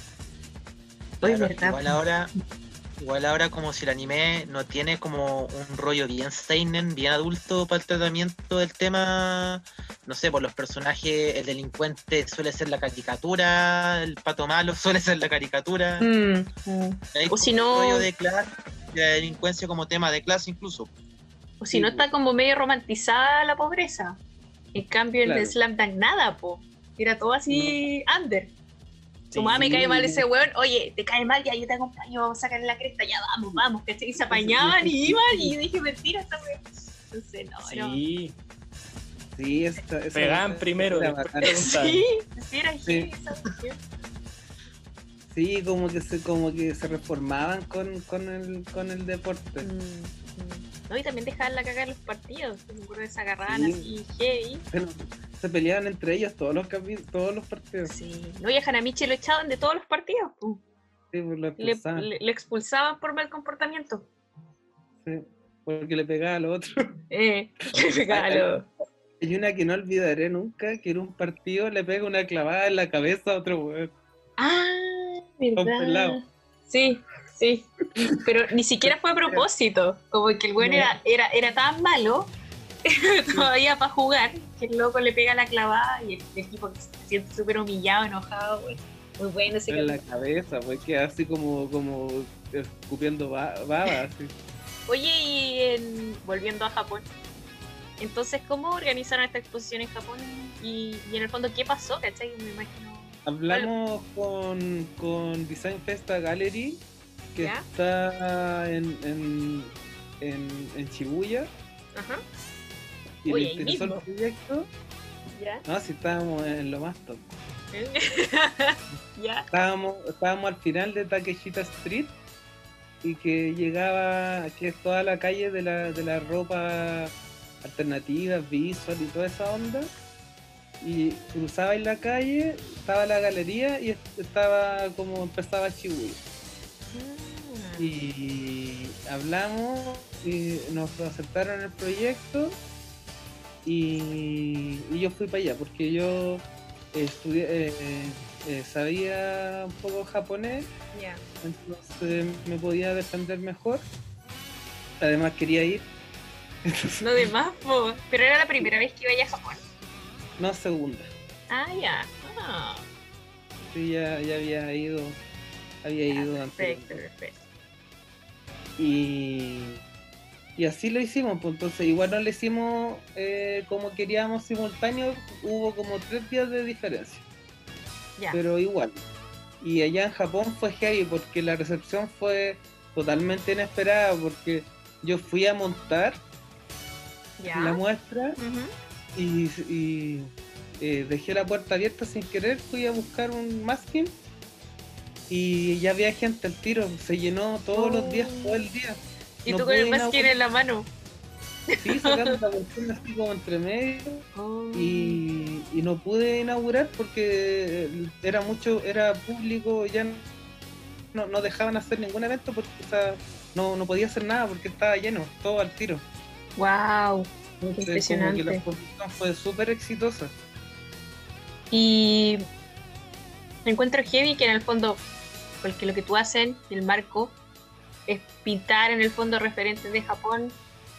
Los Claro. pusieron acá en Chile, pero después como devolver los referentes a Japón. Sí, Entonces, ¿cómo, cómo los japoneses interpretaban eso? eh, les parecía bien particular porque, por un lado, con, con el trabajo Marco, como que encontraban heavy como ver eh, una pintura de autor a partir de, de la anima- del anime, que también en una galería de arte también, ya tam- también tenían un poco ese prejuicio. Claro. Y por mi parte, como yo trabajo con textos, yo tenía muchas pinturas con textos en japonés. Ah. Entonces como que quedaban, quedaban así como, ¿qué onda así? Chileno en japonés, así como quedan medio sacados. Mira, Entonces, eh, pero les gustó mucho la forma, la forma de que trabajamos, la, la forma de pintar, les parecía como bien, bien atrevida, porque en Japón son un poco más como tradicionales en la pintura, entonces como nosotros somos un poco más desordenados, como que Ah, les parecía bien, como mucho, les parecía bien atractivo. mira. Y en mi caso, mis obras que son un poco más, más, más tristes, como que me preguntaban si estaba bien. sí, pues es que las, las obras del Vladi son como en blanco y negro, por decirlo de algún modo, ¿cachai? Sí. Y aparte que siempre... frases muy brígidas. Sí, po, y siempre son como niñas kawaii, pero en blanco y negro y, y muchas sin rostro, ¿no? Como con el rostro velado. Como Sí. si estuvierais viendo a alguien a través de un vidrio empañado. Esa es la sensación que me da, que es muy melancólico, como- ¿no? Como alguien que Sí. se va, como el que se va. Son como fantasmagóricos. Eh. ¿Y tú Sí. creéis que esa melancolía también tiene que ver con el anime? sí, definitivamente. Ya, dale. Es que lo que pasa es que la animación japonesa, eh, para los 90, lo- los que consumimos televisión abierta, en general fuimos la clase media que teníamos padres que trabajaban. Entonces, Sí. La soledad que se vivió en esa época hizo, hizo que fuésemos una generación más, más eh, melancólica. Y, y también eh, esa misma melancolía después como la misma sensibilidad orientales el anime igual es muy triste ¿cachai? Como Sí. Como crisis tras crisis, ¿verdad? Sí, entonces como que siempre me gustaron los animes bien deep, entonces como que y así una cosa llevó a la otra y me transformé en alguien triste. Estoy sad. Pero aguante. Me defiendo. Kawaii sad. Mm, kawaii sad. Soft Sí. boy, kawaii sad. Yo tengo una, tengo una polera que dice Sad Gear y Sad Boy. claro, es mi título. Sí, yo fuera una obra, ese sería mi título. Sí, Oye, pero, em, yo creo que la melancolía es propia de, de, de la clase media obrera chilena. Mm. En el fondo es como, claro, como quizás, mira, nueva tesis, porque hay coincidencia entre la realidad chilena y el, y el anime. Hay una melancolía como proletaria quizás, como de, Sí. de- de- o de lo que nos, ha- como en el fondo de lo que nos arrebataron, o bien Claro, del futuro que, como el futuro prometido que nos llega, claro. que también es como de hay una frustración, por ejemplo, Mm. no sé, pues Slam Dunk o Akira, igual de alguna manera hablan del, del rechazo del sistema eh, educativo japonés hacia, hacia, hacia personajes que son marginales. pues. Entonces Sí. son, son personajes que están solos, que nadie los apoya. pues. De hecho, Sakurai es huérfano, sale en un capítulo al final. Ah, no cachaba eso. Ah, sí, pues su papá había fallecido, ¿verdad? Sí, sí, me acuerdo. Ay. Entonces, como que son personajes siempre súper abandonados. Entonces, como que igual generan ese tipo de sentimientos eh, de los que las personas que, que- que estaban más solas, porque no había otra manera de vivir en, en la época, eh, era la, eh, se generaba esta empatía en la, en, la, en, la, en la tristeza o lo melancólico. Oye, ¿y hay algo de esto en tu libro? ¿Tú creéis que también hay, hay elementos desde tu propia melancolía o desde una melancolía social que tú... Sí, o sea, que ¿Ya? yo hablo más como específicamente, por ejemplo, de, de los datos como que en la dictadura se mueve, se cambia el concepto de clase media e incluyen a la clase obrera y como para darles como una especie como de imagen de, de, de movimiento so- de movimiento, mo- movimiento social, de movilidad social, entonces meten el rollo de la de la de las tarjetas de crédito, entonces la gente que era más proletaria eh, se ilusiona con este como como entre comillas ascenso, eh, mejor, mejora económica, que en verdad era una, era una farsa porque cambiaron, le cambiaron el, el nombre nomás a su, a su clase Claro. social Mm. y, y eso generó estos personajes, estas, estas familias que tenían que, que involucrar dinámicas de soledad en torno a la, a, la- a- a la- a las crianzas de, de, los- de los niños que fueron de, de los 90. Claro, dinámicas de soledad que después se volvieron políticas. Claro. Mm. Entonces en el libro lo planteo directamente desde la política. Y así surgió Otaku antifascista. Ah, te cachai. Sí, el libro parte desde la dictadura y la relación entre el anime de dictadura, eh, o sea, del anime emitido en Chile durante la dictadura y la propia dictadura, y que también cómo va mutando con los distintos co- los distintos contextos políticos. Entonces el, el libro igual da un panorama político de Chile muy unido a, a la animación japonesa. Ya. Última pregunta, estimado. ¿Dónde podemos conseguir tu libro?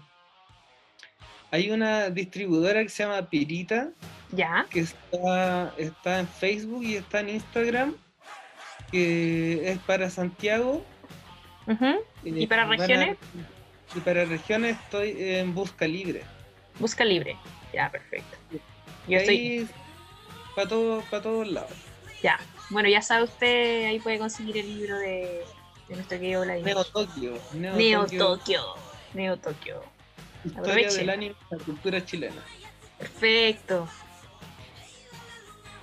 Em, Ya ¿Sí? ¿Mm? pasando a hablar de este mal anime llamado Chile nuevamente. ¿Sí? Eh, y bueno, eh, concluyendo que es bien interesante lo que, termi- lo, lo que terminaron planteando y me llamó sobre todo la atención el tema de la melancolía. Mm. Uy, se nos fue comandante. Abandonó el barco. Se quedó melancólico. Sí, se quedó ahí. Bueno, Se, se quedó mirando el horizonte. es que no puedo con esto.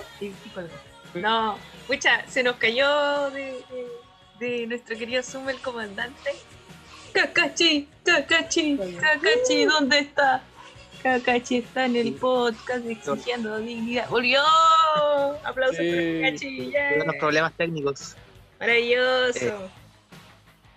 Volviste, Kakashi. Bueno, es que la sí. melancolía fue muy fuerte. Eso estábamos diciendo. que por eso mel- melancolía. Sí, melancolía. Así de fuerte. Cerremos con esa canción. Melancolía.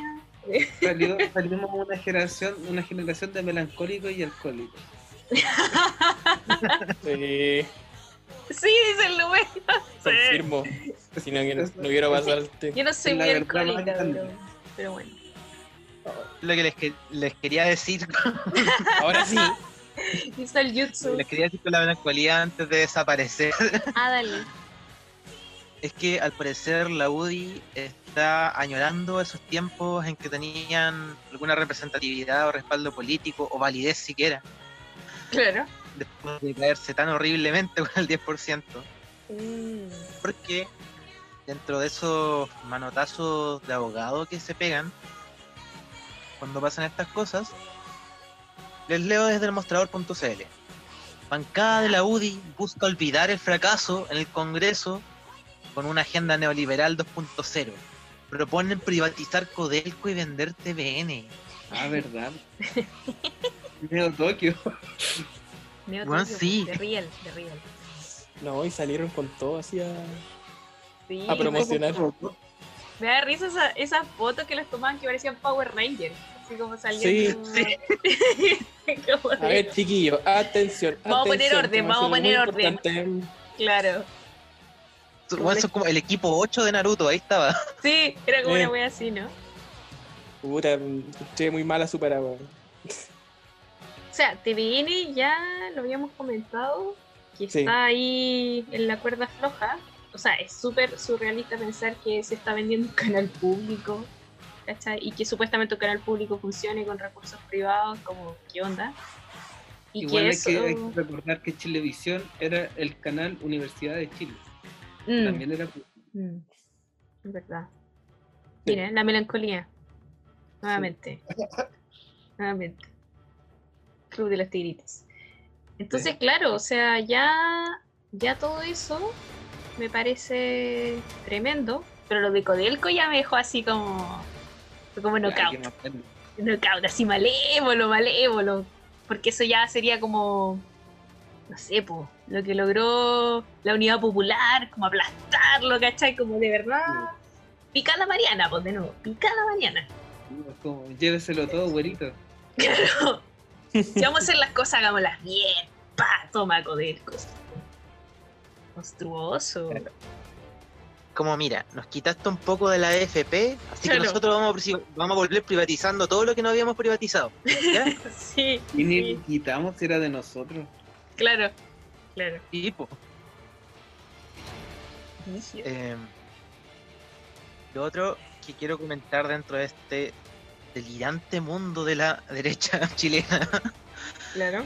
es esto de interferencia.cl. Ex equipo Big Data de la SECOM de Piñera integra campaña El 90% también es mío. ¿Cómo eso? Les leo para contextualizar. Ya. Tíramela. La banda fue altamente viral en Twitter y fue compartida por reconocidas figuras del rechazo. El grupo tras la consigna asegura ser ciudadano, sin embargo cuenta con el apoyo de exfuncionarios de la Secretaría de Comunicaciones del gobierno actual, tales como Jorge Selume, su exdirector, José Pedro Undurraga, el encargado de la estrategia Big Data. Durante casi toda la jornada de ayer, jueves en Twitter, fue tendencia, bueno, esto del viernes, fue tendencia el hashtag el 90 también es mío. Puta que lugar nefasto que es Twitter. Punto aparte, esta campaña apunta a evitar que el Congreso apruebe la reforma previsional impulsada por parlamentarios de la oposición y que plantea la nacionalización de, las- de los fondos de pensiones para que sean administrados bajo un sistema solidario, en reemplazo de las AFP. Según informó el Mercurio a través de emol.com, detrás de la campaña está la Coordinadora Nacional de Movimientos Ciudadanos, eh, la cual nació después del 18 de octubre de 2019. Varios de nosotros que no pertenecemos a ningún partido somos ciudadanos comunes, eh, pagamos impuestos y queremos un mejor Chile y, ayu- y ayudar a que la discusión se encauce en lo que la gente se movilizó, señala dicho medio Patricio Hurtado, vocero de la organización. Sin embargo, según antecedentes recabados por interferencia, en esta campaña que fue compartida por personajes del rechazo como Tere Marinovich y Fernando Villegas, existe un vínculo con la política tradicional bastante concreto. Jorge Salume y Aguirre y José Pedro Undurraga Puelma, quienes hasta hace algunos meses fueron directo y funciona- director y funcionario respectivamente de la SECOM. En el caso de Undurraga, su función fue la de elaborar la estrategia dictada del mandatario. ¿Cómo te queda el ojo? Los K-Popers tienen la culpa. Claro. Sí, siempre la tuvieron. Weón. Ya basta. Rindan, se perdieron. Asúmanlo. Basta ya. Es como que es como esos niños que cambian las reglas del juego cuando pierden, ¿no? La pelota es mía y si no quiero no jugamos. Claro. Sí, es como- literalmente yo creo que este capítulo se resume en que la derecha se picó, weón. Tipo, yo creo que ahí hay, o sea, están, hay una sacudida del poder de la derecha que está intentando recuperar desesperadamente con estos palmetazos de privatizaciones, contra campañas ridículas, que ya sabemos que siempre la derecha no inventa sus propias campañas, sino que se alimentan de las que ya existen y empieza a articular estas El equipo cosas. Rocket perdió una vez más. claro. Sí. la verdad, creo que es lo más gráfico. El, Puta, sobre todo la, la Van Rieselberg volando a la mierda así. Sí. Sí. Mm, hoy, en un rincón. Sí. Todavía tengo esa imagen Ala, de, de ella en un rincón. Mm. Sí. Pero bueno, eh, esto efectivamente creo que lo podríamos considerar como una campaña quizás. Mm. No sé para qué. Porque, puta, es el mismo sector que está apelando a que no se realice el plebiscito, Sí, que no se realice esta, esta votación en octubre. de hecho hasta dicen que el desconfinamiento anticipado está ahí como supuestamente estratégicamente dispuesto para que se cancele este plebiscito. Pero bueno, es teorías, teorías. Claro, quizás es muy conspiranoico pensarlo, pero por otro lado calza demasiado en fechas. Una- ya, Sí, nada me con Chile, nada me extraña de Chile. Sí. Nada Claro. demasiado conspiranoico en Chile. Chile, sí. Eso mismo. En Neo Tokio. Mm. Sí. Sí. Somos el país con el peor realismo mágico de Latinoamérica. El peor, el peor país de Chile. Sí, somos el peor país de Chile. Está bueno, es el peor realismo mágico, pero. Ya basta. Pero bueno. Sí. Pero bueno. eh, en esta realidad lamentable llamada Neo Chile, también esta semana empezó la complicada situación que ha sido el retiro del 10%, con unas Sí. colas virtuales que parecen alumnos universitarios tomando ramos. Claro. Sacaron su 10%, pudieron. No, Sí. yo no, no he podido. Yo me duré cinco minutos. ¿En serio? Eh, Privilegiado. las tres de la mañana. Eso. ¿Pero Qué a qué hora lo sacaste? Eso. Como a las 11 de la mañana. No, qué locura. Relajado, así. Eres como ese tipo que, que va al súper y logra entrar ahora inmediatamente y no tiene que hacer la cola. Como que, Como oh, en la fracción de segundos que Sí. se liberó, claro, me metí. como lo hace. Hoy que lo le haces. hice cinco minutos así y después así, rápido. Ahora, creo que hay como un año como de tiempo para poder sacar la, el 10%. Sí. Los de Pero la de modelo la van a sacar a final de año. sí, Ah, estamos parte de esa, de, ese- de esa fila, pero como dice cierto personaje, lo quiero ahora. Claro. Lo ¿Tú no- quiero ahora. ¿No yo lo lo, sacaste? Pero sabes que yo no sé, estoy como en la cuerda floja porque yo en la mañana me levanté temprano porque iba a trabajar.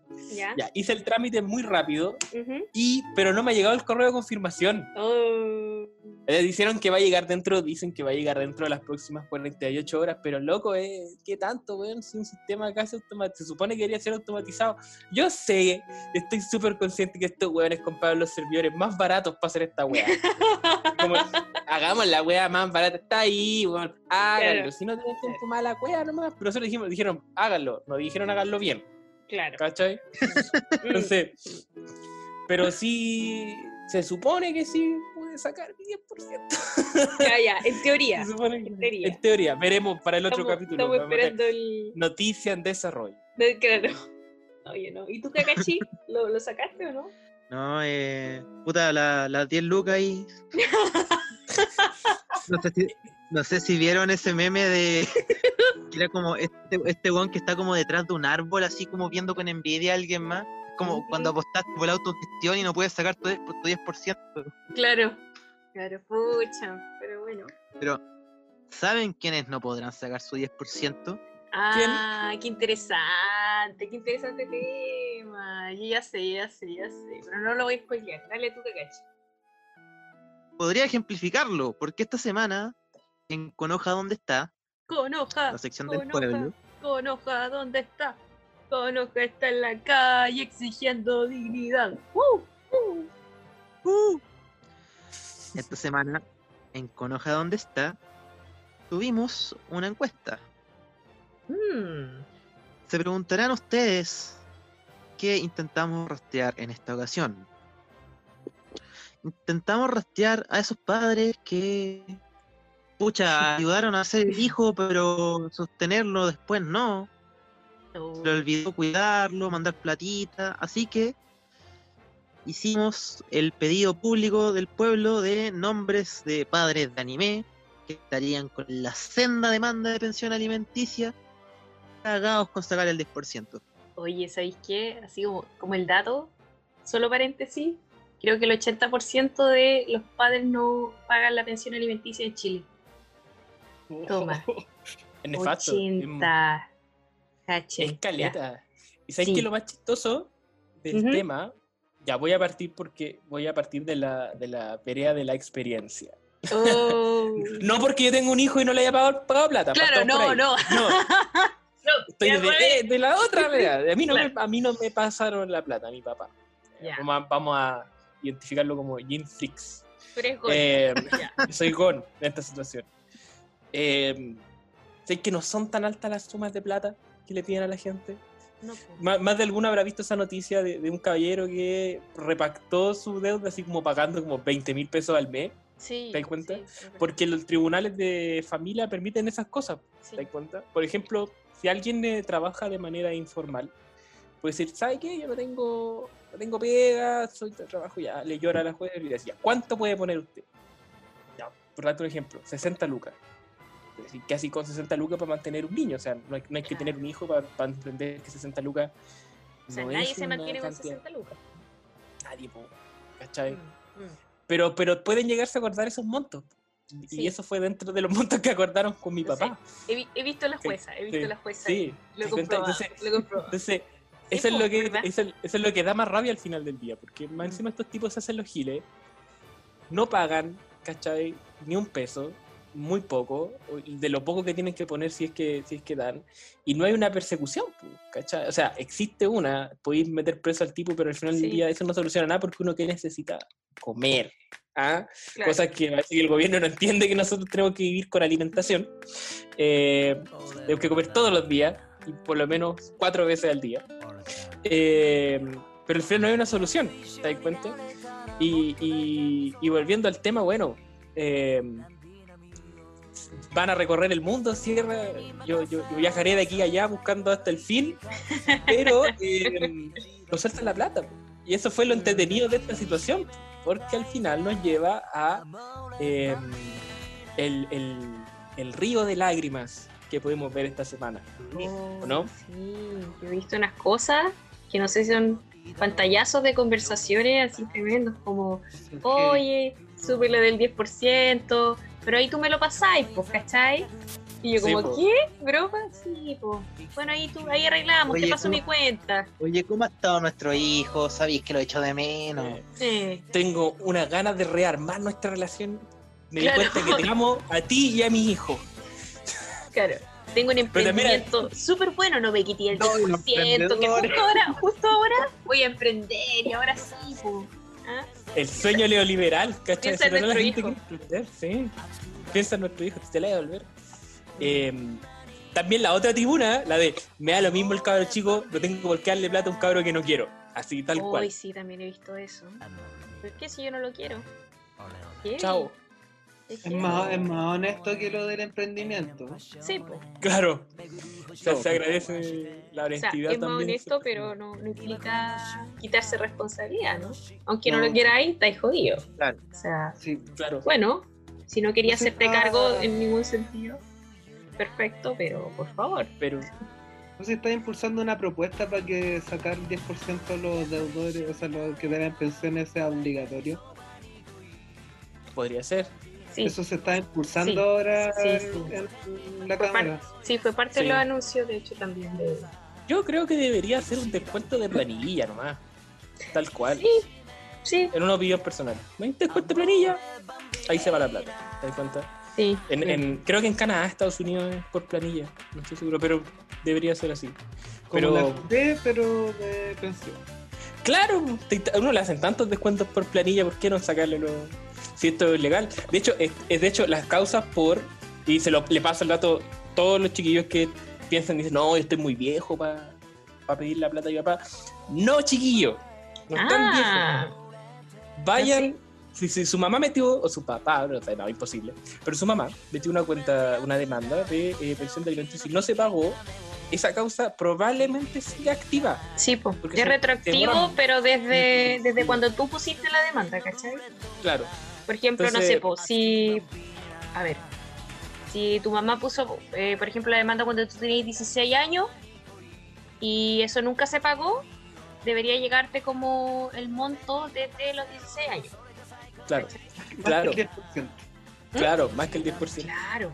Y aparte, bueno, ¿qué pierden con intentar? Ah, yo, yo lo hice y estoy bien grandecito. Eh, buscamos con la causa con, con mi, con mi mamá y estaba activa. Y, y ¿saben qué? Es súper simple. Se van a demorar más en sacar su plata de AFP modelo que de que hacer este trámite, porque ni siquiera les pide ni un dato. Oye, ¿dónde hiciste el trámite? El trámite lo hice en, eh, en trámite fácil de la oficina judicial, es OPJ. eh, punto- no recuerdo bien el link, pero sí, pero está, es súper común. Pero la, la gente de algo que haya hecho bien el gobierno se avivaron y pusieron un botón automático. Entonces metí, se mete la persona que hizo la causa con su clave única, si no la tiene la puede sacar por internet, no tiene que ir al, registro civil. ¿ya? Y hacer el requerimiento, automáticamente le va a salir la causa, rellenan los datos, obviamente, de la persona, no necesitan ni siquiera los datos de su, de- de- del papito. ¿ah? Si el papito sigue desaparecido, no importa, ¿ya? Porque ya, ya el RUT está registrado y bueno, el RUT se asocia a todo, entonces usted puede hacer el requerimiento. Muy simple, menos de 5 minutos y, y bueno, como dije, que, van a perder un, un momento de su día nomás. Al final igual Mm. podría sacar plata y se supone que el, el, el bono clase media, que se supone que van a ser 500 mil pesos, también va a poder ser retenido mediante el mismo proceso. Entonces van a matar dos Uh. pájaros de un tiro. Vayan, Buenísimo. háganlo. Ya se lo, se- si quieren más información, pues dejaremos los links, supongo yo. Pero eso es- Además, una linda sorpresa para sus padres. sí, Claro, Este día del padre, una sorpresa. claro. En este día Oye, tan especial. info, Mm, sí. Buena info se sacó Nubechan. Hoy día eres gon, y y ahí te veo con la tía Mito sacando la plata, weón. Sí, yo vi un meme muy bueno que era como una mamá con su hija con lentes saltando y decía, aquí pensando en que vamos a invertir el 10% de mi papi. Así, Oye, oh, qué lindo. Me encanta. pero qué rico, igual imagínate ahí te pagan unas vacaciones. Sí, tu mamá. tu plata, claro. Sí, pues. Aparte, a- había pantallazos como de weones Barça, así como, no, pero es que si me sacáis el 10% te lo vaya a gastar carreteando, no sé, en cualquier weá. Es como, tu pareja ha hecho los gastos, o sea, tu pareja ha hecho los gastos que tú no has hecho. Claro, Que te dé el gusto que quiera. sí, con la la wea. Es su plata. en Carretearse el la plata. Pi- Piensa que en un contexto estáis como, no sé, pues, imagínate que tú saques tu 10% para pagar las deudas que tenías. Una lata igual, pues, ¿cachai? A, a mí igual, encuentro igual penca que uno tenga que hacer, o sea, obviamente es tu plata, la te voy a administrar, pero es penca tener que gastar la plata como que había ahorrado para, agarrar, para pagar uno, las deudas y, y- y- Claro. ni siquiera salir a flote, sino que estabilizarte un poquito. Sí, Y tenías un colchón de plata para hacer la weá que queráis, hace la weá que queráis, weón. Sí, pues tequila para adentro. claro. Sí. Pídanse una pizza, cómprate una tele grande, un proyector y ve anime. Cómprate la Telegram. Oye, ¿les parece si pasamos a ver los aportes del público? Ya, ¿qué Vamos. mandaron? Ya. Cero Cochrane nos dice Gambino de Berser. No, había pensado en eso. Oye, y yo quiero mandar un saludo e incluso darle un aplauso a Idiota Culiao. ¿Pero por qué se pone esos nombres? ¿Ya? Que weón se mandó. Puta, yo justo estaba leyendo el manga de Baki. Y este weón se mandó el corto y preciso. Yuji XD. Weón, Yuji Hanma paga pensión, concha tu madre. Ese Sí, weón sí de que debe no- pensión, pues weón. Sí, po. Pero Pero eso, vi 10 el, vi comentario revisando así como el material que había y me recontra cagué de la risa, así que un saludazo. También nos dicen el papá de Midori, de que nu- nunca fue, no se llama. Pero. ¿Pero está vivo ese señor? ¿O no, no existe? No. Igual es un enigma, no ¿o se no? Ah, ya. Es un Ya. enigma. ya. El papá de H, Giovanni. uh, fuerte teoría. Clásica, teoría clásica noventera. Soy Sí. un reto. No, yo, yo vi que hace poco la, la, la postearon así como si fuera cuento nuevo. Es como esa weá de siempre se ha dicho. Mm. Sí, po. También nos dicen al, al, al Sasuke, al Sasuke, que es una de las lecciones que nos está dejando Boruto hasta el momento. Mm. Sasuke, papito corazón. Bueno, también nos dicen. Eh, es raro nutriales, nos dice Yendo Ikari, Goku y Sasuke. De trilogía, ¿verdad? Y la Trinidad. La Trinidad, la Santísima Trinidad. Sí. Bueno, Christopher Becerro nos dice, poco se habla del papá de Ash. Mm. Nos dicen Goku, pero, pero la recibe Piccolo sí. Eh, Yotaro, Hoy, ¿verdad? Yotaro Cuyo, y, y ahí yo quiero comentar también que nos tiraron harto al linaje Joestar, porque Yotaro y Joseph podrían ahí estar debiendo pensión. No sé, ¿qué creen? Mm. Siempre aparece un, un, un hijo aparecido Mm. de- del Sí, lado sí. del mundo. Mm. ¿cierto? Mm. Bueno, Yoyo se basa en eso, en los hijos perdidos. sí, O en todo caso. Mm. Verdad. puta, es que para que tampoco sea como un hilo tan monótono de la, de- del, del árbol familiar Joestar, igual como que tienen que tirar eh, eso por debajo, pero no deja de ser papito corazón. Sí, deben pensar en dólares. Sí. Pero bueno, ahí el, el Yotaro se fue a hacer un emprendimiento con delfines. También nos dicen el, el Hohenheim, el joven Jaime. Ah, ¿verdad? Que Goku les pase las lucas a Pico. Eh, Jim Freaks todo el rato. Grande Sí. propá del nube. y Monkey D. Dragon. Ahí los fans de One Piece. Y uno que se repite harto, eh, Gendo Ikari, Gendo Ikari, el papá de Shinji que está pisado, Claro, Ikari el peor de todos. claro. Súbete, Leva, paga la weá. ¿Qué te pasa? Sí. ¿Qué andáis mandando? Suelta, la- suelta las monedas. Suelta la moneda, ¿qué weá? Te apuesto que ¿Qué ni le pagó sueldo por subirse a Leva. No, Sí. sí. No, nada. Lo pagó Nerf, no él. No, en volada la plata la estaba ocupando para Nerf, po, weón. ¿Viste? Ahí está el emprendimiento. Sí, weón. El emprendimiento de artesanía. Claro. Oh, el, em- el emprendimiento de artesanía y marihuana. marihuana. Esa weá, pipas de marihuana. Yo, no- yo no entiendo, weón, la weá. Yo sé que, ver, yo no entiendo que, que- que poca creatividad, weón. Por último, decir, ponete un negocio más decente, pues, weón. Claro. Ah, voy a hacer Voy a comprar una moto, voy a hacer rápida, alguna weá así, Claro, no, ¿no? sé, pues, weón. Mm. Es unas pipas de marihuana. Weón, que solo vende claro. esa weá. sí. Claro. Para vendérselo a su amigo y carretear con su amigo. Pero eso es lo que nos ha aportado el día de hoy con hoja, Grande con hoja, gracias. Aguante con hoja. ¿sí? Y yo por lo menos, no sé ustedes con cuál, con cuál se quedan, yo por lo menos me quedo con el papá de H. Da la cara. Uy, brígido. No, yo creo que Jin, Jin para mí es. Para mí fue muy odiado. O sea, Gon es un, un tesoro de hijo, weón. Yo quiero tener un Gon Sí. como soñado. Y el loco así como, no me importa ser tu papá, encuéntrame. Como el narcisismo culiado del loco eh, me irrita un poco. Hasta el final, ¿no? Pero creo Claro. que ese es mi, es mi más, mi más odiado. Porque yo quiero un Gon. Porque yo quiero. Sí, el hijo Yo que quiero un queremos. gon, yo quiero un gon, sí. Sí. Sí, por mi lado, Jin, yo encuentro que el más despreciable. Mm. Sí, po. O también agradecer, mencionar a arroba Tibal que nos aportó el tremendo video de. Buenísimo. sí. Y Freak mandándole un audio de WhatsApp a Gon ahí para que no le retengan la pensión. Ah, sí, sí, lo vi. Pueden- verlo en otra cortita, sí, sí, sí. Entonces, yo creo que es consenso popular que Jim Freaks, el, el Sí, papito corazón. sí, por el papito Sí, por corazón. supuesto.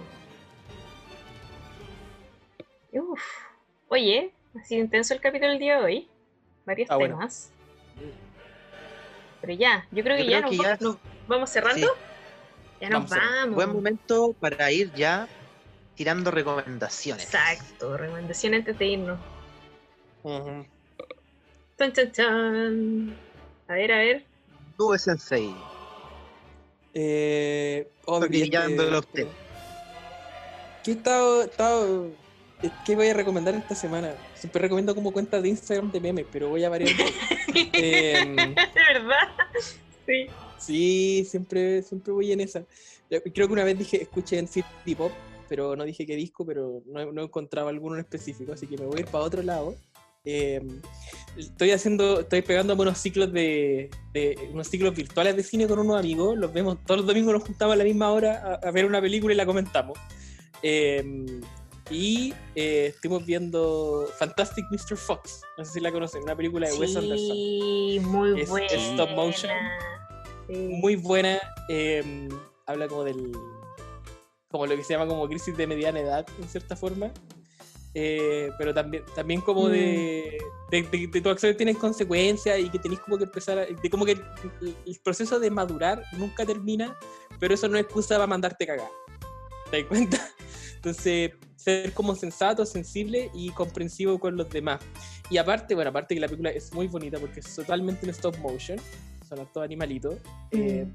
tiene un poco el humor de, como de Bojack Horseman. Si a alguien le gusta ese tipo de humor como bien ácido, Sí, como, sí, como medio, medio ridículo eh, o, o- o simplemente como bien estúpido, le va a gustar esta película. Eh, tiene el medio casting, tiene George Clooney, Meryl Streep, sí, Mm. eh, es, es muy buena, así que les recomiendo ver Fantastic Mr. Fox, que es del 2009, me pegó un viejazo acuático. Como dije, esta película como que yo la había hace como dos años, no, 2009. Que Así que mes. Sí. Así que eso, Ah, Fantastic es, Mr. es Fox. horrible. Es horrible pensar que los 2000 fueron hace 20 años. Oh, no. Para mí el periodo 2000-2005 no existe, weón. Es como que. No lo, digo, no lo digo, pero es como que se estaba definiendo la época. Es como. siempre digo este ejemplo. La- la- la- ha- había una moda que era usar jeans con falda. Yo- Sí. Ya eso sí. defines esa época. Y yo lo escuché así como, ¿pero qué está pasando? Como que estaba cuajando la, la, la- lo que iba a ser como el 2005 para arriba. Yo creo que el, el principio de, de lo bueno aquí es con marcan Strokes y Arctic Monkeys. Y ahí agarra vuelo la, la década. Así como de tirón. Mm, Pero eso da para largo, así que no me voy a estirar. ¿Usted ya Sailor?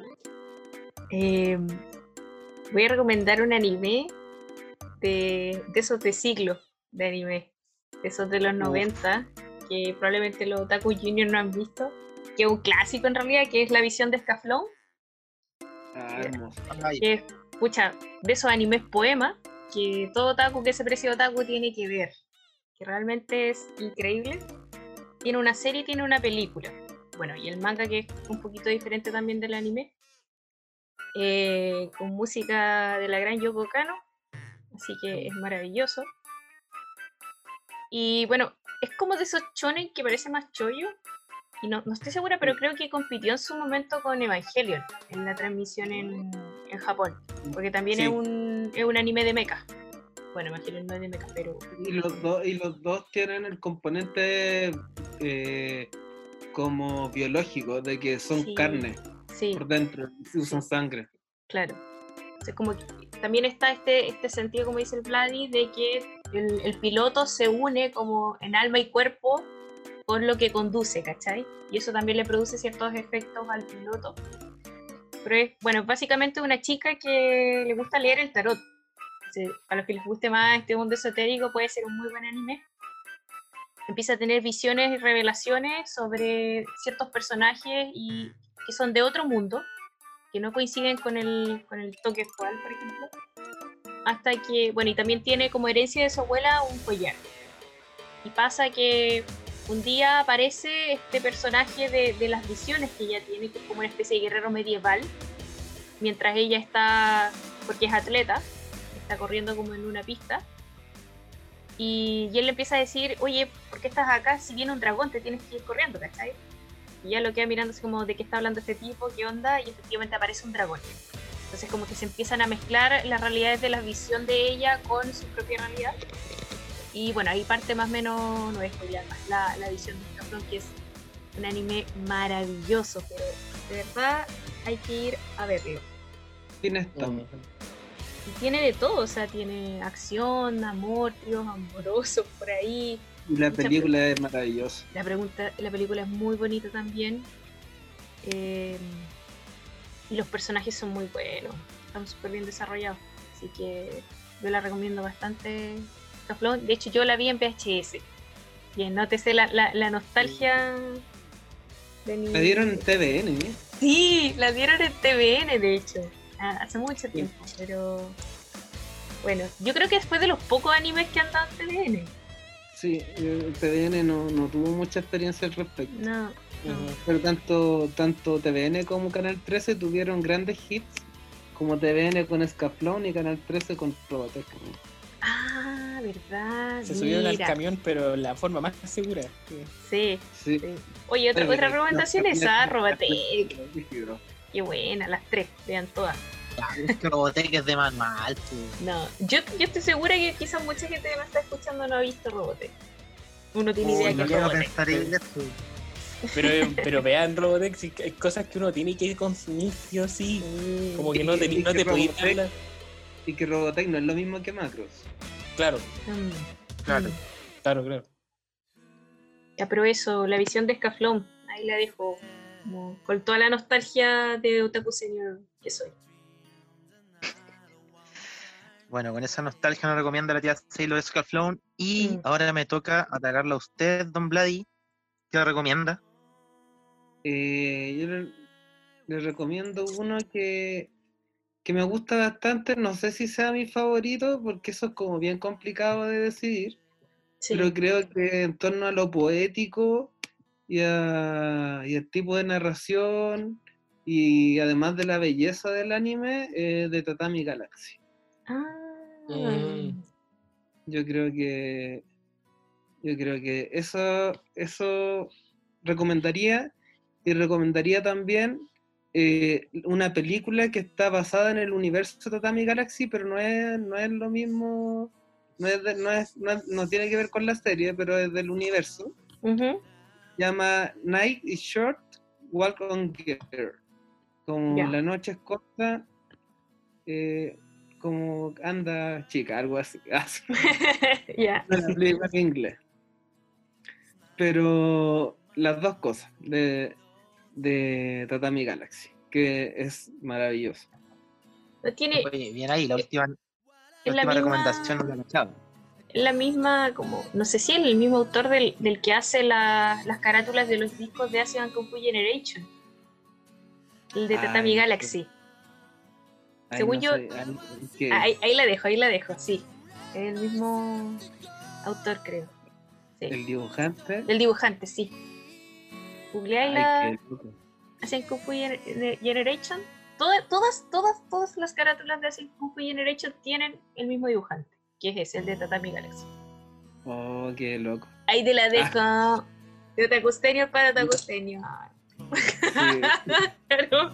Sí. yo, cre- yo creí que me la sabía. Ah, ah. Hay que. Voy a, tener que modificar, voy a tener que modificar el capítulo del podcast de Tatami Galaxy. Oh, ¿había, un, había un capítulo también de Tatami Galaxy? ¿De Anime Wap? Si tenemos este, eh, recomiendo mi podcast, que no es muy popular, le ponemos harto cariño, Y soy yo artista visual y un escritor que es comp- y compositor musical. Entonces, como que Está le bien bueno. Yo, yo he escuchado un par de capítulos. Me gustó mucho el de Utena, de hecho. Sí, Ah, Utena, maravilloso. Los chicos se pegaron una relación muy bacán y me encantó cuando. Porque en Utena se menciona mucho, como en todos los capítulos de hecho, el tema de que hay que romper como el, el cascarón para crear el nuevo mundo. Sí, Y ellos hacen una relación con el libro Demian de. pues, eh, Germán Hess. de Germán Hess, que bueno, ahí se las dejo para que vayan a escuchar el, el podcast del compañero. Sí, voy a hacer hartas cosas como con literatura, arte. Nos damos igual sus vueltas. Pero bueno, ahí va. Que lo recomiendo. Anime.web en, en ¿cómo que se llama? Está, sigan el Instagram, está en Spotify, Evox, iTunes, YouTube. Bacán. todo. Bien, bien, directo después de este capítulo a escuchar el podcast de Anime del Web. compañero. Sí.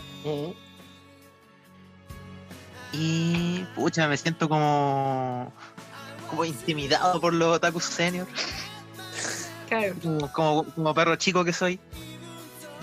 Pero pero yo quiero hacer tres recomendaciones.